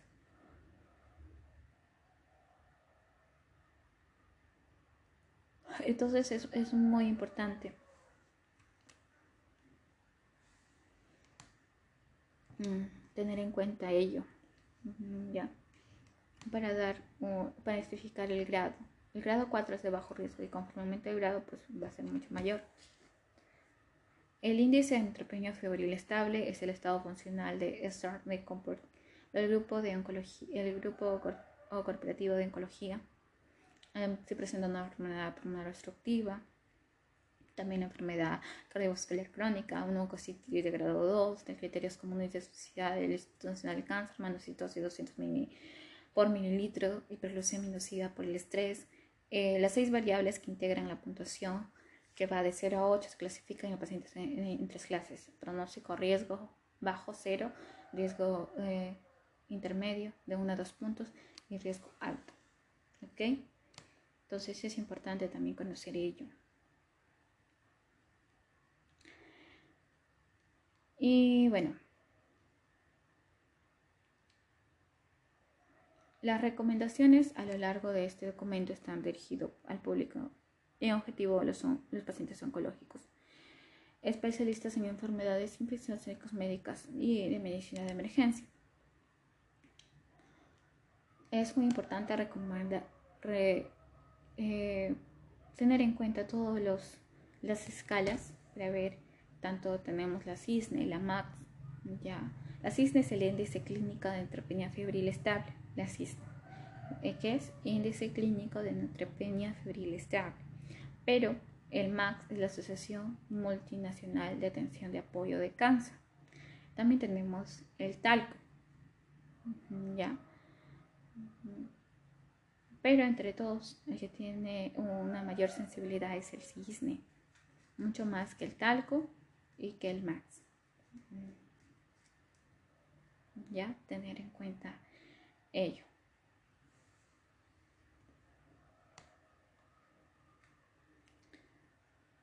Bueno, eso es todo por la parte de neutropenia febril. Eh, espero eh, verlos en, mi próximo podcast. Cualquier eh, recomendación me pueden escribir a estudiante de medicina 7 arroba gmail.com estudiante de medicina con minúsculas ya y luego va el 7 todo junto arroba gmail.com muchas gracias que tengan un lindo día un abrazo Hola, bienvenidos a Estudiante de Medicina. Mi nombre es Belkis. El día de hoy, 21 de septiembre, vamos a hablar de leucemia mieloide aguda, el abordaje tanto en pacientes niños y en pacientes adolescentes. Espero que sea de su agrado, es un tema de hematología muy importante que todos debemos de conocer. Entonces, como parte introductoria, la leucemia representa aproximadamente el 30% de todas las neoplasias malignas infantiles, la leucemia aguda. Y es el cáncer más común en niños. La leucemia mieloide aguda representa aproximadamente el 15% de leucemias infantiles y mucho menos común en la población pediátrica. Y es mucho menos común en la población pediátrica que la leucemia linfoblástica aguda, ¿ya? Que representa el 80% de las leucemias agudas pediátricas. Eh, las tasas de supervivencia para una leucemia mieloide aguda han mejorado enormemente. Durante las últimas décadas, sin embargo, la supervivencia general de niños con leucemia mieloide aguda es aproximadamente de un 65 a un 70%, sigue siendo menor que la de los niños con leucemia linfoblástica aguda. Las mejoras en la supervivencia se han logrado mediante ensayos clínicos que investigan el papel de la intensificación de la terapia, incluidos el uso de trasplantes halogénicos de células hematopoyéticas, así como mejoras en la atención de apoyo. Este tema proporcionará una descripción general de la leucemia amiloide aguda en niños y adolescentes, centrándose en cuestiones que son de interés para los proveedores de atención primaria, la patogenia del leucemia amiloide aguda y las discusiones sobre la genética molecular y citogénica de leucemia amiloide aguda se presentan por separado, no se van a tocar mucho en, este, en esta parte. Y el trastorno de mieloproliferativo eh, transitorio de síndrome de Down también se analizan por separado. ¿ok? Eh, existen consideraciones eh, especiales durante la pandemia. La pandemia de la enfermedad por COVID-19 ha aumentado la complejidad de la atención de cáncer los problemas importantes incluyen equilibrar el retraso del tratamiento en el daño del COVID y las formas de minimizar impactos negativos del distanciamiento social y prestación de los servicios.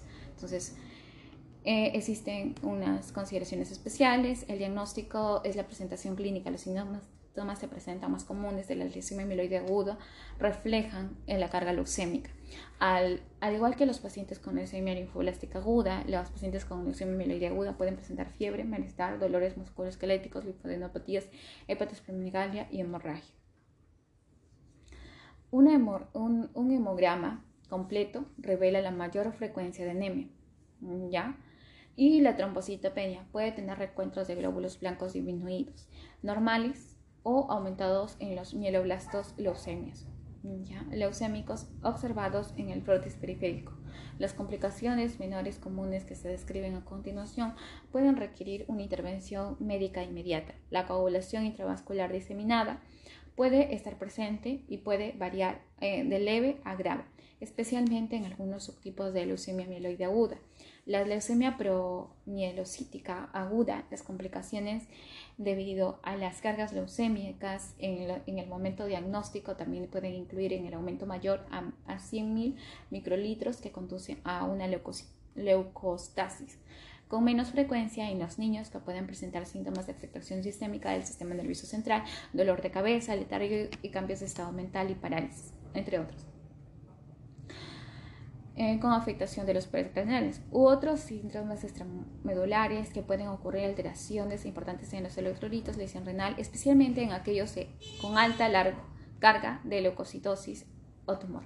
La disfunción hepática también puede ser eh, presente en el momento diagnóstico. Estudios de laboratorio. Los estudios de laboratorio incluyen un programa completo con diferencial química de, función hepática, electrolitos, glucosa, eh, tiempo de protombina, tiempo de parcial activada, fibrinógeno, lactato deshidrogenasa, calcio de magnesio, fósforo, ácido úrico, aluminios y proteínas totales. También se realiza una punción lumbar para la evolución del sistema nervioso. Eh, debe desviarse el líquido valor y el recuento de células de proteínas, glucosa, citología, examen para portaobjetos, eh. El aspirado o biopsia de médula ósea. El examen de médula ósea permite realizar las pruebas morfológicas inmunofenopínicas sinogénicas, es decir, qué tipo de hibridación, inflorescencia o molecular, son esenciales para la certificación precisa del riesgo.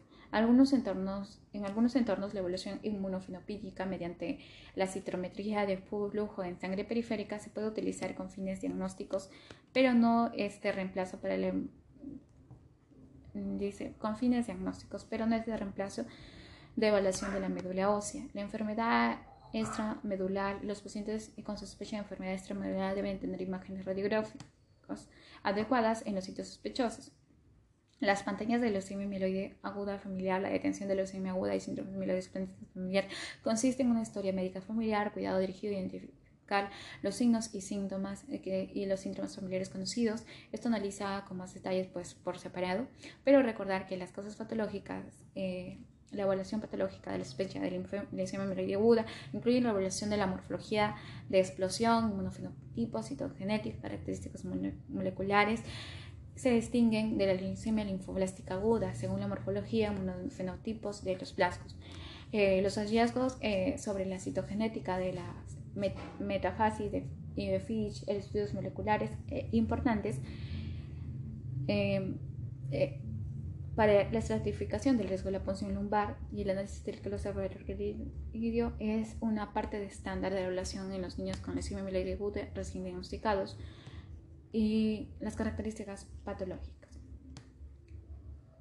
Entonces, vamos a ver que en la parte, eh, eh, es, ya vimos la parte de la presentación clínica, la parte patológica, vamos a ver la parte, eh, en la parte patológica hay la parte, pues, morfológica, que son los mieloblastos, son células inmaduras y de células grandes, generalmente núcleos prominentes y cantidades variables y plasma azul pálido. Por lo general, los blastocitos mieloides tienen un citoplasma más abundante en comparación con los blastocitos linfoides y además que pueden tener células con bacilos de granulos de agua. La clasificación morfológica de la leucemia mieloide aguda se ha basado en la clasificación de franco-estadounidense británica que se basa en el fenotipo asociado al linaje y que se ve que se va desde la leucemia mínimamente diferenciada, FACM-0, hasta la leucemia megacariosiblástica aguda madura, ANKL o FAM7. Luego tenemos la el inmunofenotipo. El inmunofenotipo de células tumorales que pueden determinar mediante una sinometría de flujo que o mediante histoquímica. El inmunofenotipo de células tumorales pueden distinguir rápidamente leucemia mieloide aguda o leucemia linfoblástica. ¿Ya? Y también puede ser determinado para el linaje mieloide específico, por lo general no, no sustituye la clasificación morfológica y la leucemia mieloide aguda se expresa en numerosos marcadores como el CDA11B, el CD34, el CD33, el CD45, el CD64, el CD65, el CD107 y la meloperoxidasa y las lisocinas. Ya. Eh, la citogenética se puede detectar en en anomalías eh, citogenéticas se aproximan al 5% de leucemia mieloides aguda y varios hallazgos que tienen implicaciones pronósticas y terapéuticas. Muchas anomalías pueden detectarse mediante el creativo convencional, según algunas traslocaciones, según pueden ser críticas y requieren consecuencia de FISH o ADN. Para su detección con. Además, el cariotipo convencional, además, el cariotipo convencional de que se debe utilizar en FISH es, eh, se puede elaborar la estructuración T821, inversión 16T y ah, la parte T y el telómero T 1517 y 14 y también la parte de del C. En la parte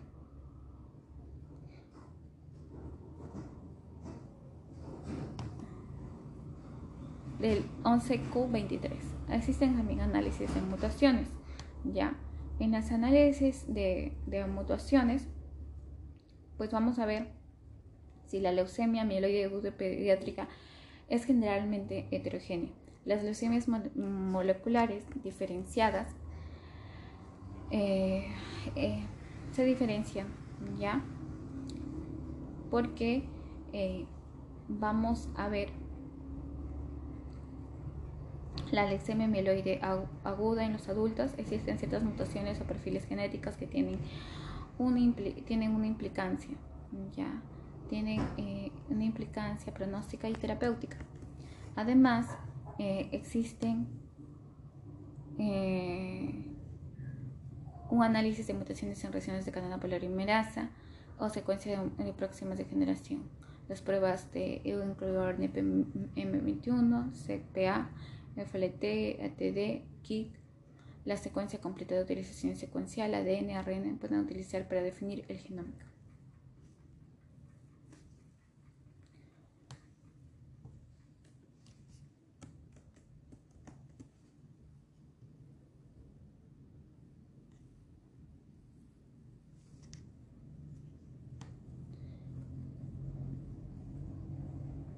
Entonces, recordar que la secuenciación completa que se utiliza en la secuenciación de ADN,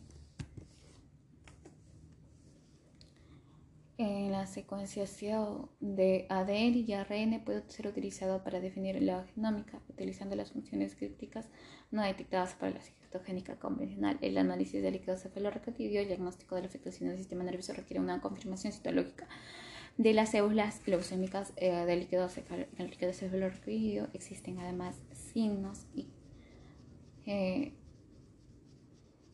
signos clínicos, ¿ya?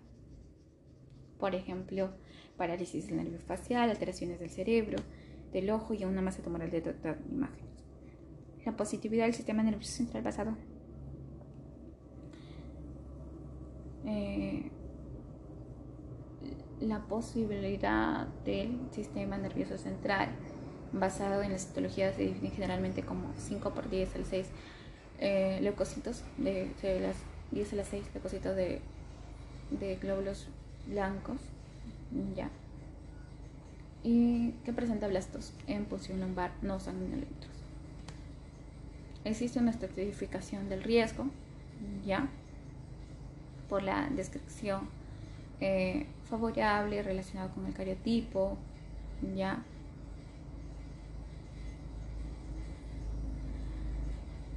existe una uh, citogenética en la evolución de la respuesta y tanto en el tratamiento.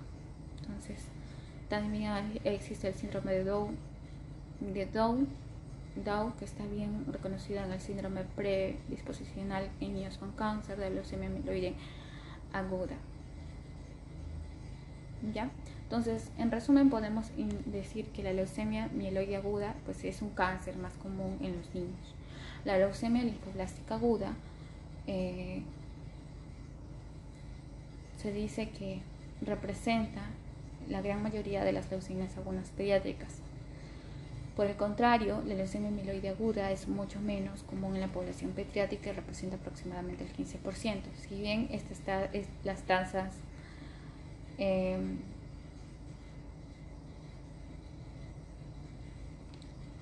las tasas de supervivencia eh, han mejorado en las últimas décadas. La supervivencia en niños con leucemia mieloide aguda es por es que los niños con leucemia eh, leucemia linfoblástica aguda. En los niños con leucemia mieloide aguda suelen presentar fiebre, malestar, dolores musculoesqueléticos, linfadenopatías, hepatosplenomegalia y hemorragias. Las anomalías eh, de sangre suelen demostrar anemia y trombocitopenia. El reencuentro de los glóbulos eh, eh, rojos pueden ser disminuidos o normales y las complicaciones menos comunes que pueden requerir una intervención urgente incluyen coagulación intravascular diseminada. Existen signos y síntomas relacionados con la afectación del sistema nervioso central, hiperleucocitosis, síndrome de lisis tumoral y además la evaluación diagnóstica de las niñas y adolescentes con leucemia mieloide aguda deben incluir evaluación de estas posibles complicaciones junto con la revisión patológica de la morfología, inmunofenotipo y características genéticas. Estos estudios distinguen cuando es una leucemia mieloide aguda y cuando es una leucemia linfoblástica aguda y otras entidades que proporcionan información necesaria para la estratificación del riesgo.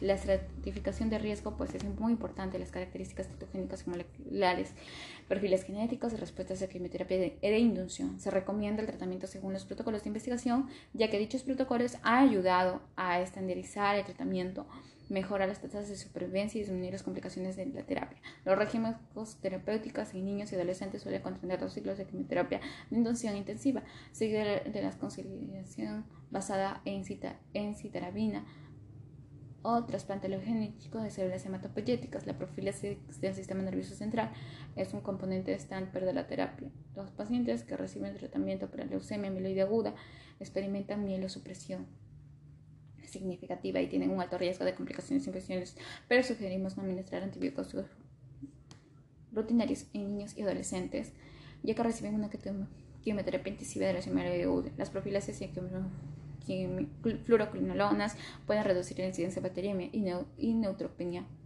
febril, pero no se han demostrado que es que a la supervivencia. Estos beneficios de se SARSE en el potencial de toxicidad de complicaciones y aparición de resistencia a antibióticos. Algunos expertos sugieren que la profilaxis de rutina de, con levofloxacina en el contexto.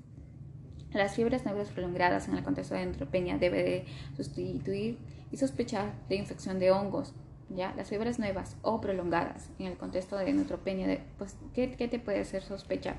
Que el paciente pues, se haya infectado con, con hongos. ¿Ya?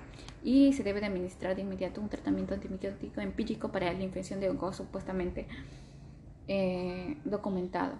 Las prácticas eh, ¿ya? Las prácticas que, que se realizan para la profilaxis y tratamiento antimicótico varían entre los centros y se debe considerar la consulta de un especialista de enfermedades infecciosas. ¿Ok? En, la cual pues te va a recomendar eh, de manera específica según la presunta infección. Eh, puede ser por una candidiasis, por un aspergillus, etc. Aunque las tasas de curación para los niños y adolescentes con leucemia amiloide aguda se han, se han acercado al 70%, los resultados para los niños con características biológicas de pronóstico adverso y enfermedades refractarias y recibidantes siguen siendo deficientes. Se necesitan nuevas terapias para los pacientes de alto riesgo. Los niños adolescentes tratados con leucemia amiloide aguda también deben de ser una, una monitoreado acerca de para detectar las complicaciones a largo plazo. Los regímenes de tratamiento requieren un, un seguimiento regular durante toda su vida. ¿Ya? Los, los niños con síndrome de Down tienen mayor riesgo al desarrollar leucemia mieloide aguda. La leucemia mieloide aguda en los niños con síndrome de Down tiene características biológicas únicas que influyen en la medida del pronóstico del tratamiento. Eh, bueno, ¿qué más? Recordar que, por ejemplo, en la lámina periférica, ya los mieloblastos eh, de varilla de Auer en leucemia mieloide aguda pues son muy, muy, muy representativos los mieloblastos con varilla de agua, y que en el protis periférico de un paciente con leucemia mieloide aguda hay dos eh, mieloblastos. Hay dos mieloblastos que son células grandes con alta proporción de núcleo citoplasmático ¿ya? y nucleolos. Cada mieloblasto tiene una estructura parecida a la varilla de color rosado o rojo y una varilla de Y en el citoplasma de flechas en el citoplasma de flechas. Bueno, eso ha sido todo en la parte de de leucemia mieloide aguda, pero eh, también no olvidar pues que debemos de evaluar la parte de citometría de flujo, ¿ya? Para diferenciar también si es una leucemia linfoblástica aguda o una leucemia mieloide aguda. ¿ya? Entonces se debe de estratificar el riesgo, ¿ya? Y para estratificar el riesgo, pues eh, hay una descripción general, ya de leucemia mieloide aguda que se basa en características citogenéticas y moleculares, incluidos el perfil genómico y la respuesta a la terapia, eh, a la terapia de inducción. Si bien existe de acuerdo a las eh, características citogenéticas de bajo riesgo, existe controversia sobre ciertas características moleculares de alto riesgo, porque algunos grupos corporativos utilizan diferentes definiciones para la respuesta al tratamiento. Sugerimos utilizar el siguiente esquema de estratificación de riesgo que tienen en cuenta. Por ejemplo, cuando tenemos T de 821, Q22, 22, eh, invertido 2, P13 y 1Q, 21, M, NPM1 mutado, sin FLT3 ITD cariotipo normal, CPAC mutado cariotipo normal. Entonces, eso es favorable, pero también hay eh, un riesgo intermedio, como por ejemplo tenemos el T69, el P23, el Q34, el T21, entre otros. Existen pues anormalidades eh, del de 3Q, monosomías, del 5, el 5Q, eh, existe cariotipo complejo relacionadas aléticas alta, FLT3 y TD, enfermedades residuales después de la terapia de inducción. Los detalles sobre el impacto de cada uno de estos hallazgos se presentan en lo siguiente. Secciones y, y hay menos datos sobre el subtipo, como la leucemia megacariocítica aguda sin síndrome de Down aunque los resultados de secuencia genómica completa permiten estratificar el riesgo refinado. Muy bien. En la citogenética, pues es importante porque hay una citogenética favorable y de alto riesgo. Por ejemplo, en la leucemia mieloide aguda con citogenética favorable representa aproximadamente el 20 al 30% de leucemia mieloide aguda. ¿ya? Entonces, representa el 20 al 30% de leucemia mieloide aguda pediátrica, que esta incluye que albergan anomalías cromosómicas, eh, por ejemplo, eh, T821, inversión 16 o T616, también llamado el factor de unión CF, CBF AMLT. ¿Ya? Ahora, el tratamiento eh, para estas características, según los protocolos actuales, con quimioterapia,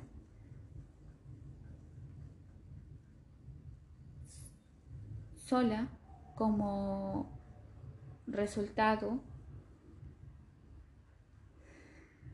ya como resultado de la tasa de supervivencia sin recaídas aproximadamente del 70% y una supervivencia general aproximadamente del 80%, pues vamos allí a definir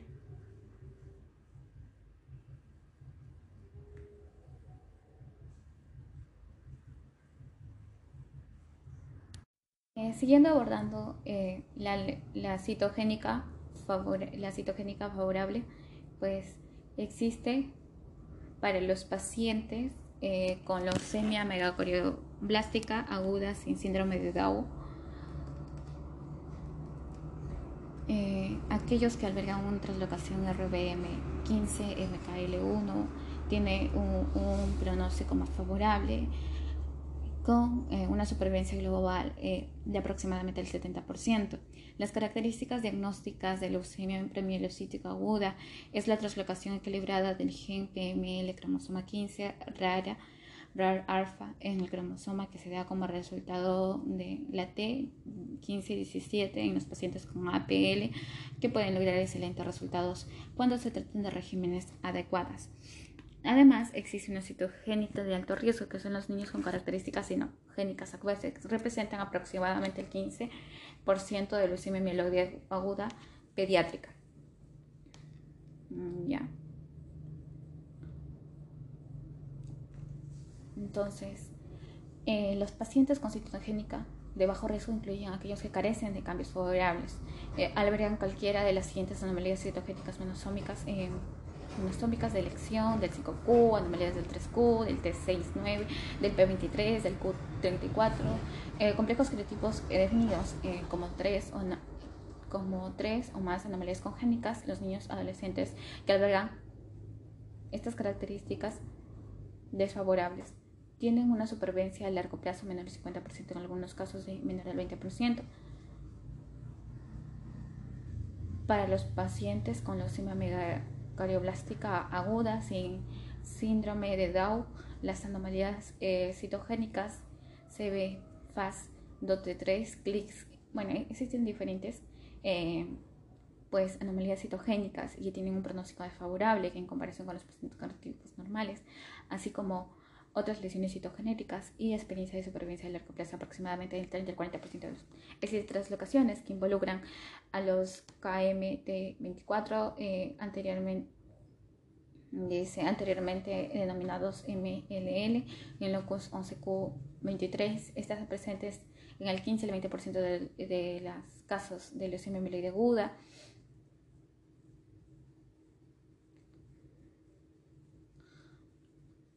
hay muchos casos, hay muchos, muchos socios de función, KMT 2A. El pronóstico puede variar según el socio de función. Los reordenamientos que incluyen T611, Q27, Q23, T10 y T11, P112, Q233 y T1011. P12 23 y 3 se han asociado con un, con un pronóstico desfavorable. Las anomalías que afectan al, al 3Q, incluidas inversión del Q21, Q26.2 y YT33, Q21, Q26.2, que se asocian a pronóstico hueso de lesión meloide aguda y existen otras anomalías eh, de arrendamiento que afectan al KMT2A y son más frecuentes en niños pequeños, especialmente menores de, dos años.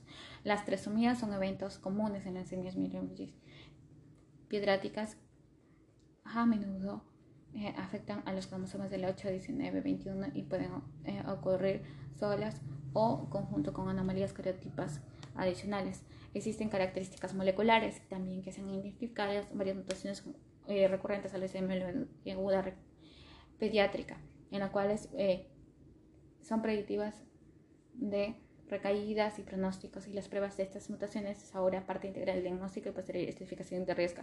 Existen características moleculares de alto riesgo, mutaciones activadas del gen FLT3, PLT3, estas, eh, las duplicaciones alternas que tarden, que son las más frecuentes y que ocurren aproximadamente en el, en el 10 y el 15% de los individuos.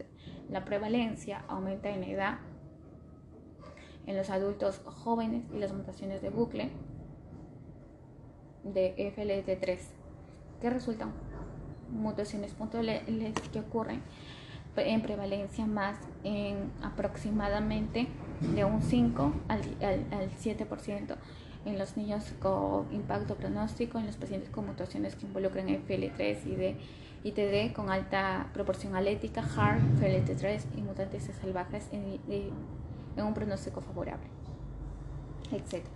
Entonces es muy importante pues evaluar las características moleculares tanto de alto, de bajo riesgo y también hay que ver la respuesta de quimioterapia de inducción, luego de ello se va a dar una terapia, una terapia posterior a una remisión, por ejemplo inhibidores L3, una terapia dirigida al sistema nervioso central, o se presenta sarcoma mieloide, se presenta leucemia premielocita aguda, entonces es, es, muy importante. También hay que conocer el síndrome de Down eh, y relacionado con el, el, la anemia mielocítica, la anemia mieloide aguda, que diré leucemia mieloide aguda, que vendría a ser eh, los síndromes eh, este síndrome que está bien reconocido con predisposición de cáncer, los niños con síndrome de Down tienen de 10 al 20% de alto riesgo de leucemia mieloide aguda en comparación con los niños sin síndrome de Down. Los bebés con síndrome de Down también pueden desarrollar trastornos mieloproliferativos, transitorios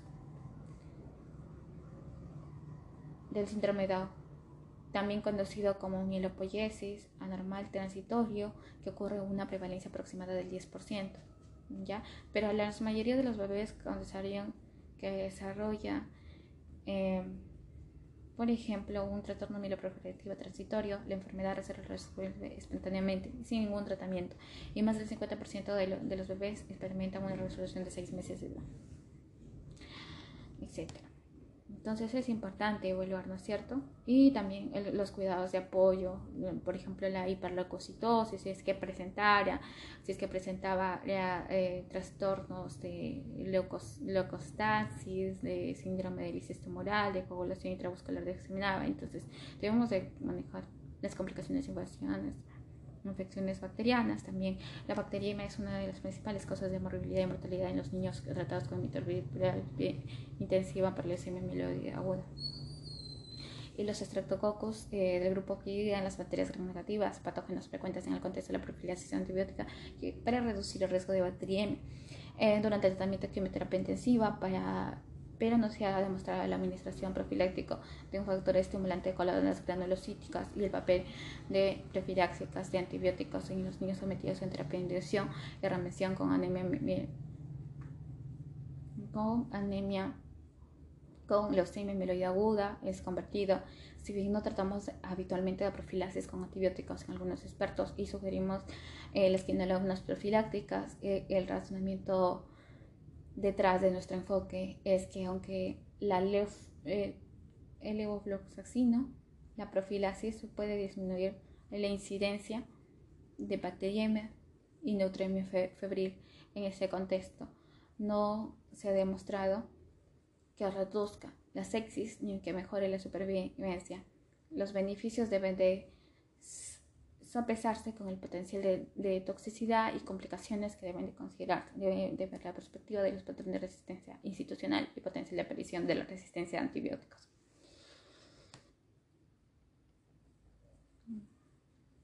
Entre otras profilaxis, eh, bueno, sí, también presentaba una infección fúngica. Las infecciones fúngicas son graves, incluidas las levaduras como CP, las Aspergillus representan un riesgo significativo durante el tratamiento de las enfermedades agudas. Y para quienes eh, someten a un TSH halogénico. La profilaxis antifúngica es eficaz a reducir infecciones fúngicas invasivas y debe incorporarse en tratamiento en los niños y adolescentes y recibir tratamiento de amiloide aguda de manera inmediata.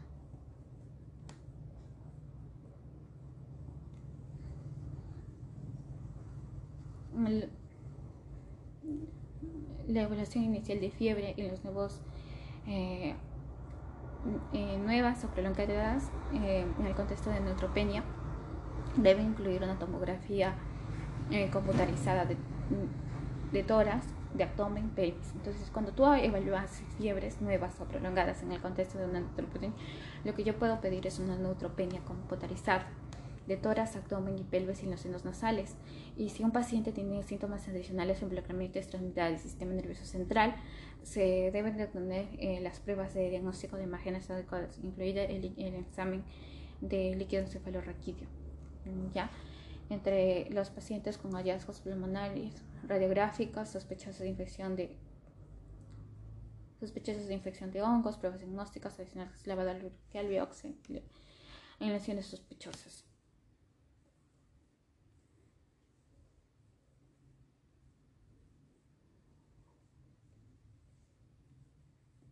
¿Ya? Y bueno, eso es todo lo referente a leucemia mieloide aguda. Eh, más adelante tocaré el tema de la citometría de flujo. Espero que puedan escucharlo. Y bueno, buen día que tengan. Un abrazo.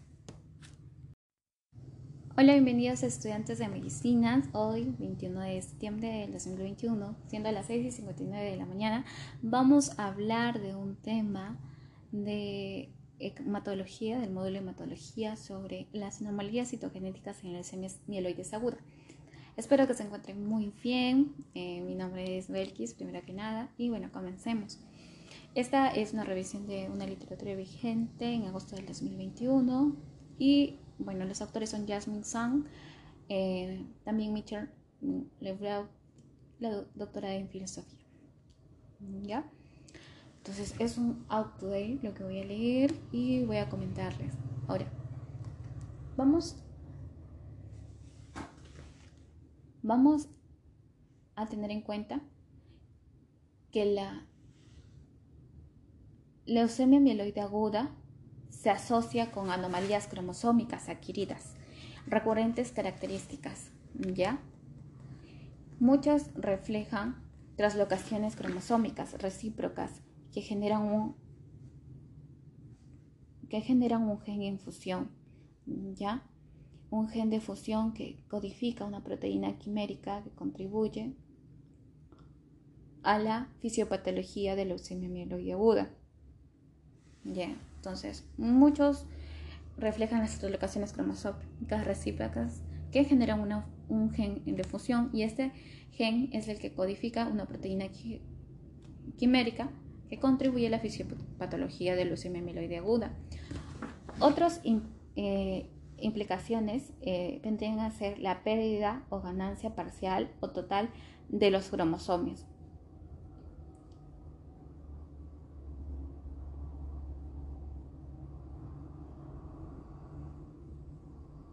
Los hallazgos citogénicos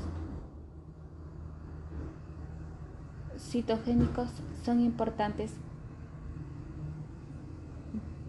para el diagnóstico y la clasificación de, leucemia mieloide aguda y algunos se asocian con las características clínicas patológicas distintivas y tienen importancia pronóstica o influyen en la elección del tratamiento. Entonces, la citogenética pues es muy importante porque es importante para el diagnóstico y la clasificación de leucemia mieloide aguda.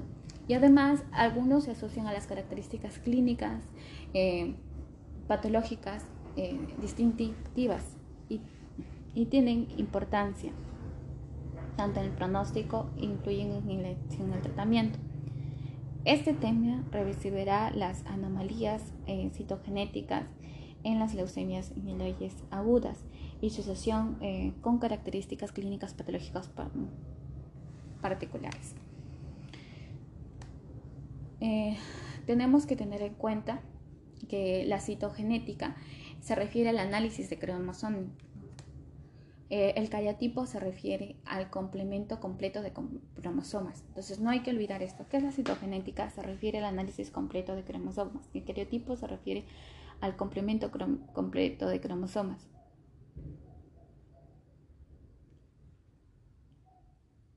Además, existen eh, técnicas más comunes para el análisis de citogenética clínica, ¿ya?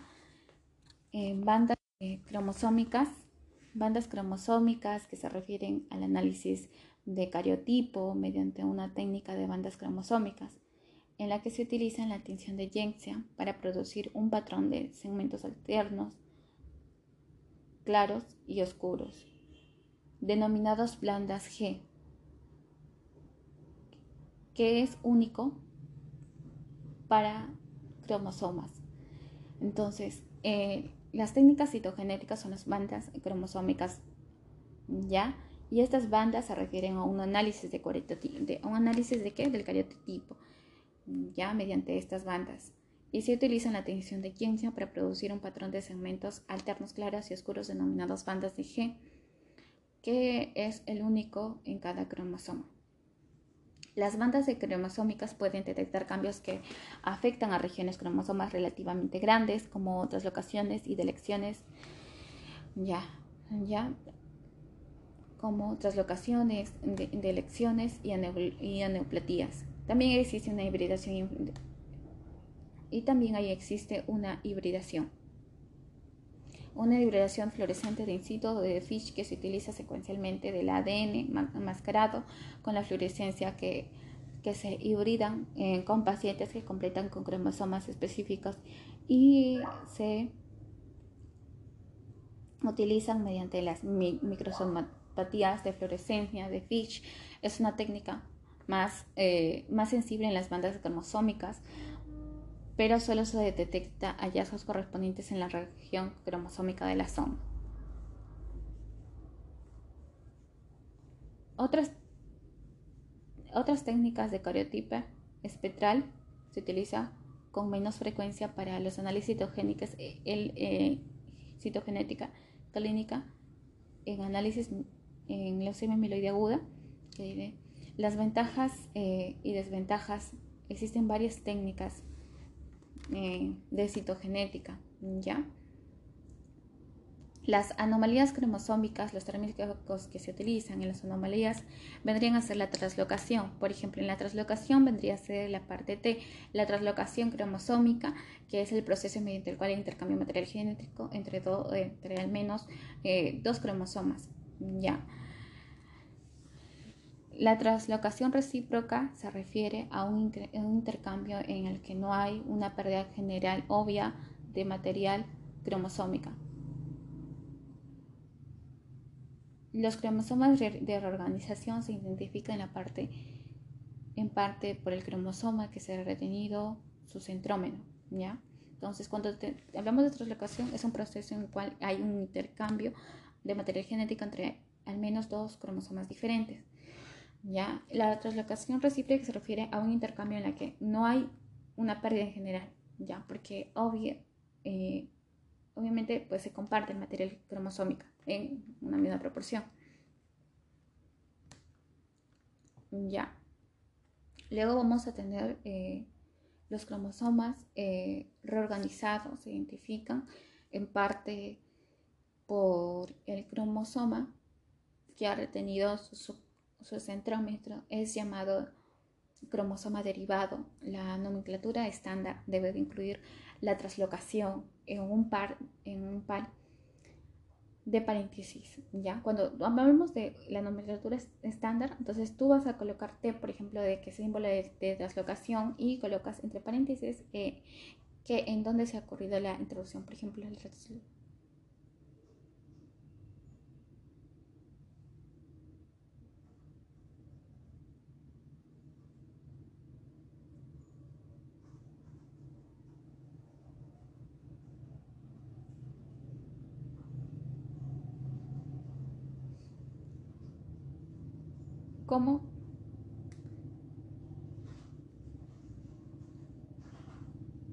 el como por ejemplo T821 821 IQ22, IQ22.1. ¿Ya? Entonces se describe una translocalización equilibrada entre los cromosomas 8 y 21 que generan un gen de función. ¿Ya?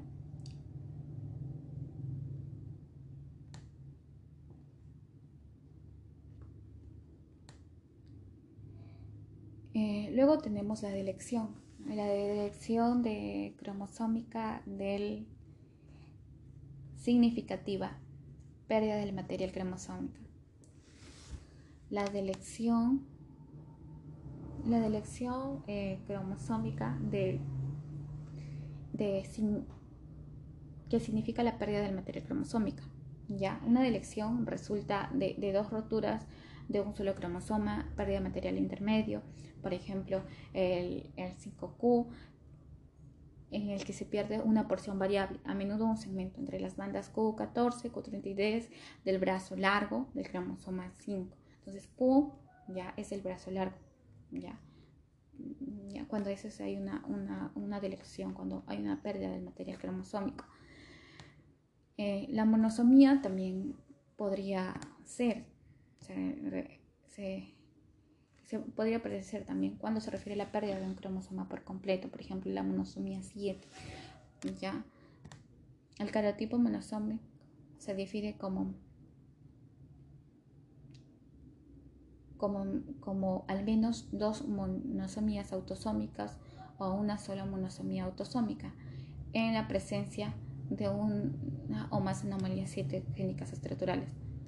Entonces, Recordar que es la pérdida de un cromosoma completa es una monosomía. El cariotipo monosómico se define al menos dos monosomías autosómicas o al menos una sola monosomía autosómica que en presencia de una o más anomalías congénicas estructurales. También hay, hay una inversión que se refiere a la ruptura en el mismo cromosoma o rotación del material genérico. Ahora, ruptura del mismo cromosoma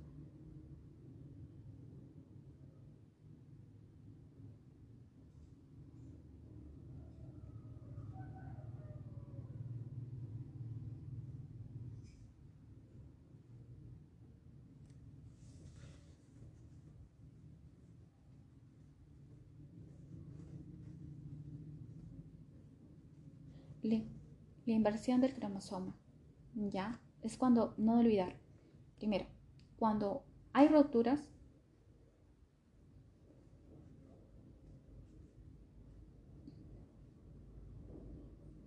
y requiere dos roturas en el mismo, ya, inversión, requiere dos roturas en el mismo cromosoma con rotación del material intermedio.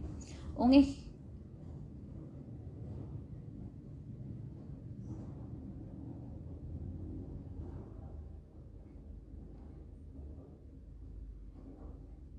Entonces recordar que la inversión 16, P13 y 1Q22 en los genes previamente en extremos opuestos del cromosoma 16 se justaponen después del arrendamiento. Entonces, la inversión cromosoma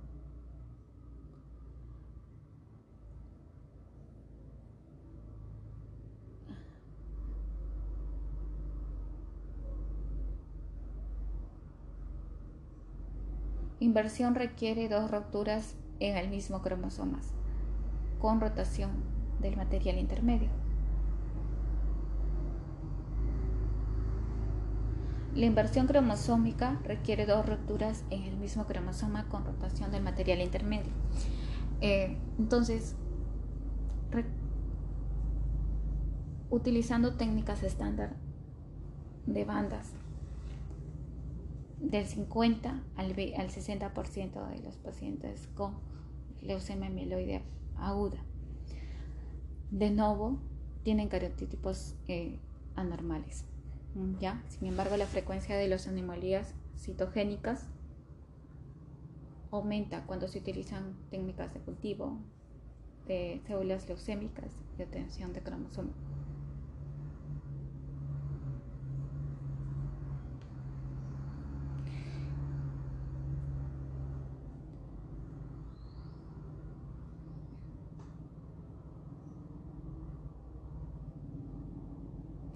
Algunos laboratorios han informado anomalías clonales en hasta el 85% de los pacientes.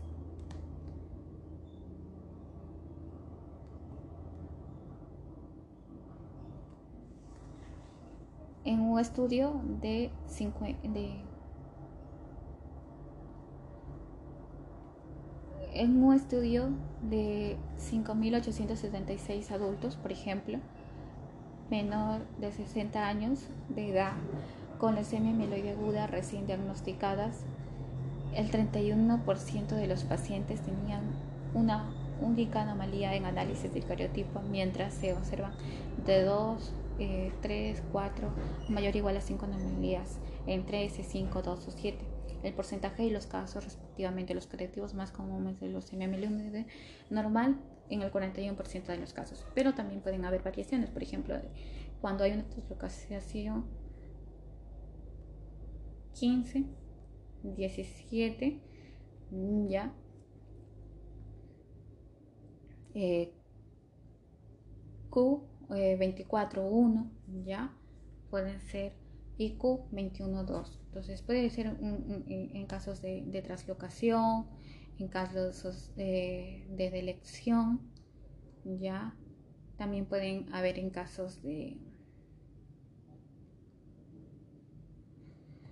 de trisomías 8 en el 10%, eh, traslocaciones, rodamientos 11, Q23, 3, inversión 16, P13, Q1, Q22, entre otras.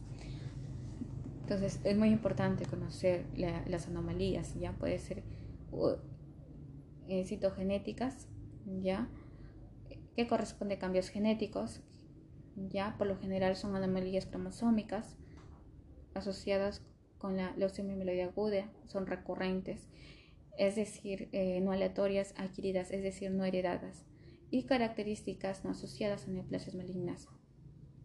La mayoría de las anomalías genotípicas refleja uno de los siguientes mecanismos. Por ejemplo, reordenamientos. La mayoría de los cambios citogenéticos reflejan reordenamientos cromosómicos recíprocos y equilibrados, en el que hay un intercambio de material genético, crea un gen de función. La proteína quimérica resultante es necesaria para, no suficiente, eh, para causar la leucemia, la leucemia. La, la leucemia, eh, por ejemplo, mieloide aguda, en la mayoría de los casos por, por reordenamiento involucra dos cromosomas distintos, por ejemplo, como el T, traslocación T, 821 o T17, 1517 y otros son causados por las inversiones de los cromosomas 17 con 16 y de elecciones en algunos casos por anomalías cariotípicas, por la pérdida de la gran cantidad de cromosomas, por el cromosoma 5Q, 4, 7Q, etc. En el diagnóstico, ciertos ordenamientos de cromosomas eh, como el 8 y el 21, T16, 16, T, T15 son suficientes para el diagnóstico de leucemia mieloide agudo, independientemente del reencuentro de blastos en la médula ósea o la sangre. Los detalles diagnósticos de leucemia mieloide aguda se presentan por separado.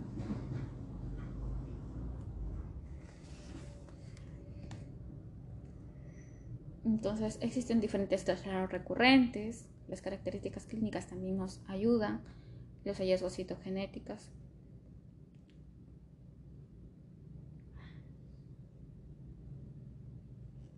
Entonces es importante recordar tanto la ganancia y la pérdida de los cromosomas en el cariotipo complejo y la heterogeneidad clonal. ¿Okay? Entonces, la leucemia mieloide aguda con cariotipo normal utilizando las técnicas citogenéticas convencionales. La leucemia mieloide aguda con un cariotipo normal representa casi la mitad de los casos. La leucemia mieloide aguda de nuevo y hasta el 10% de la leucemia mieloide aguda relacionado con el tratamiento se pueden observar en el cariotipo normal, en la leucemia mieloide aguda, con diversas características morfológicas que pueden estar presentes en pacientes de edad y el curso clínico variable.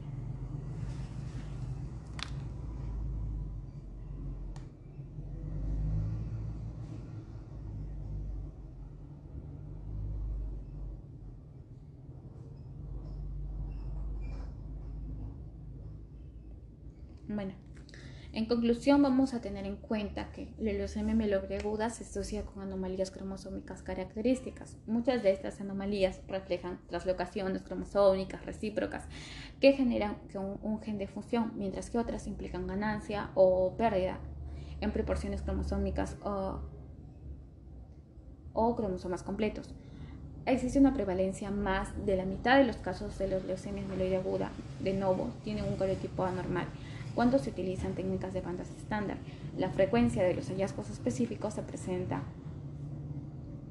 eh, muy frecuente y para ello se utiliza la, la, correlación de Jaycesian, se ven las bandas y podemos ver las diferentes eh, anomalías que puede presentar el, ya, el cariotipo.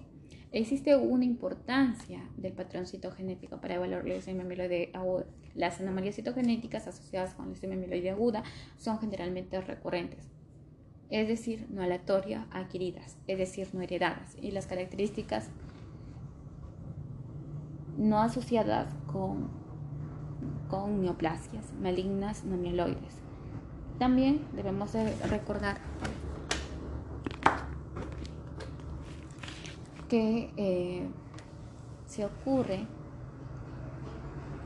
eh, anomalías, ya anomalías en, lo que se refiere a la citogenética se debe de evaluar con, con prioridad.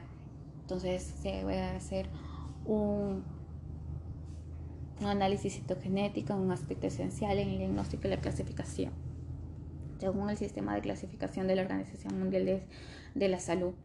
¿ya? Eh, también existen ciertos tratamientos cromosómicos, por ejemplo el T821, el T 16 o T, 15 o 17 son suficientes para diagnosticar AML independientemente de lo recurrente del blastos en la médula ósea o la sangre.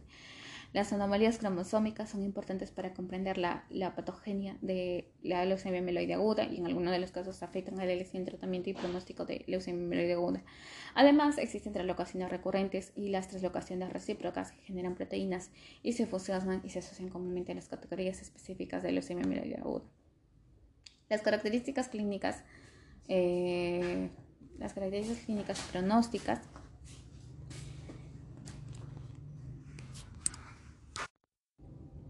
Entonces, hay una ganancia o pérdida cromosómica, también hay que recordar ello, es muy importante. ¿Ya? Siendo remember, existe una ganancia o pérdida cromosómica específica y carotipos complejos o es decir, mayor o igual a tres anomalías cromosómicas numéricas o estructurales, y son comunes. Las ganancias o pérdidas cromosómicas se observan en la mayoría de los subtipos de anemia eh, mieloide, de, que diría leucemia mieloide aguda, y cualquier cromosoma puede ser afectado, pero es más probable eh, que algunos cromosomas se vean afectados por una ganancia de cromosoma 8 o una pérdida de los cromosomas 7.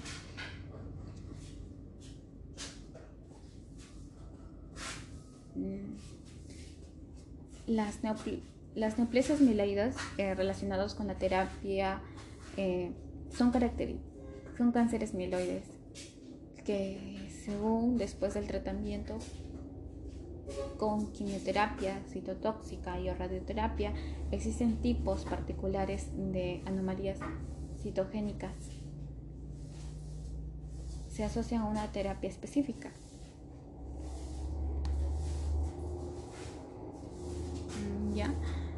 Entonces eh, es importante eh, pues evaluar la citogenética en leucemia de mieloide aguda. Para ello se utilizan las, técnicas de bandas, la banda G, contención de trexina yexia, ya, de una célula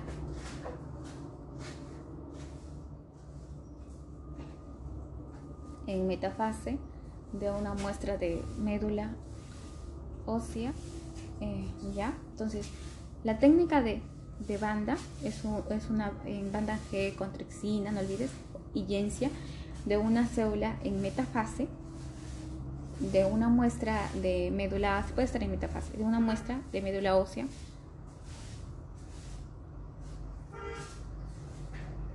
función, eh, función recurrente, por ejemplo, podemos observar una traslocación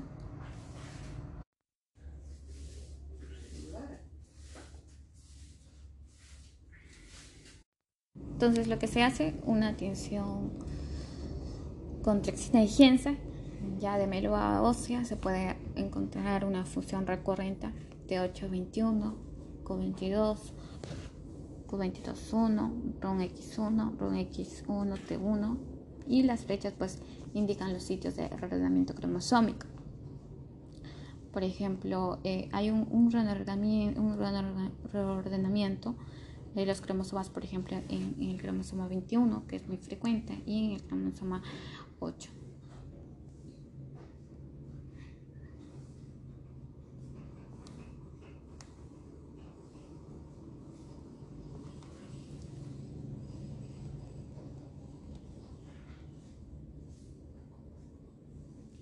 Bueno, y eso es todo por la parte de leucemia amiloide aguda.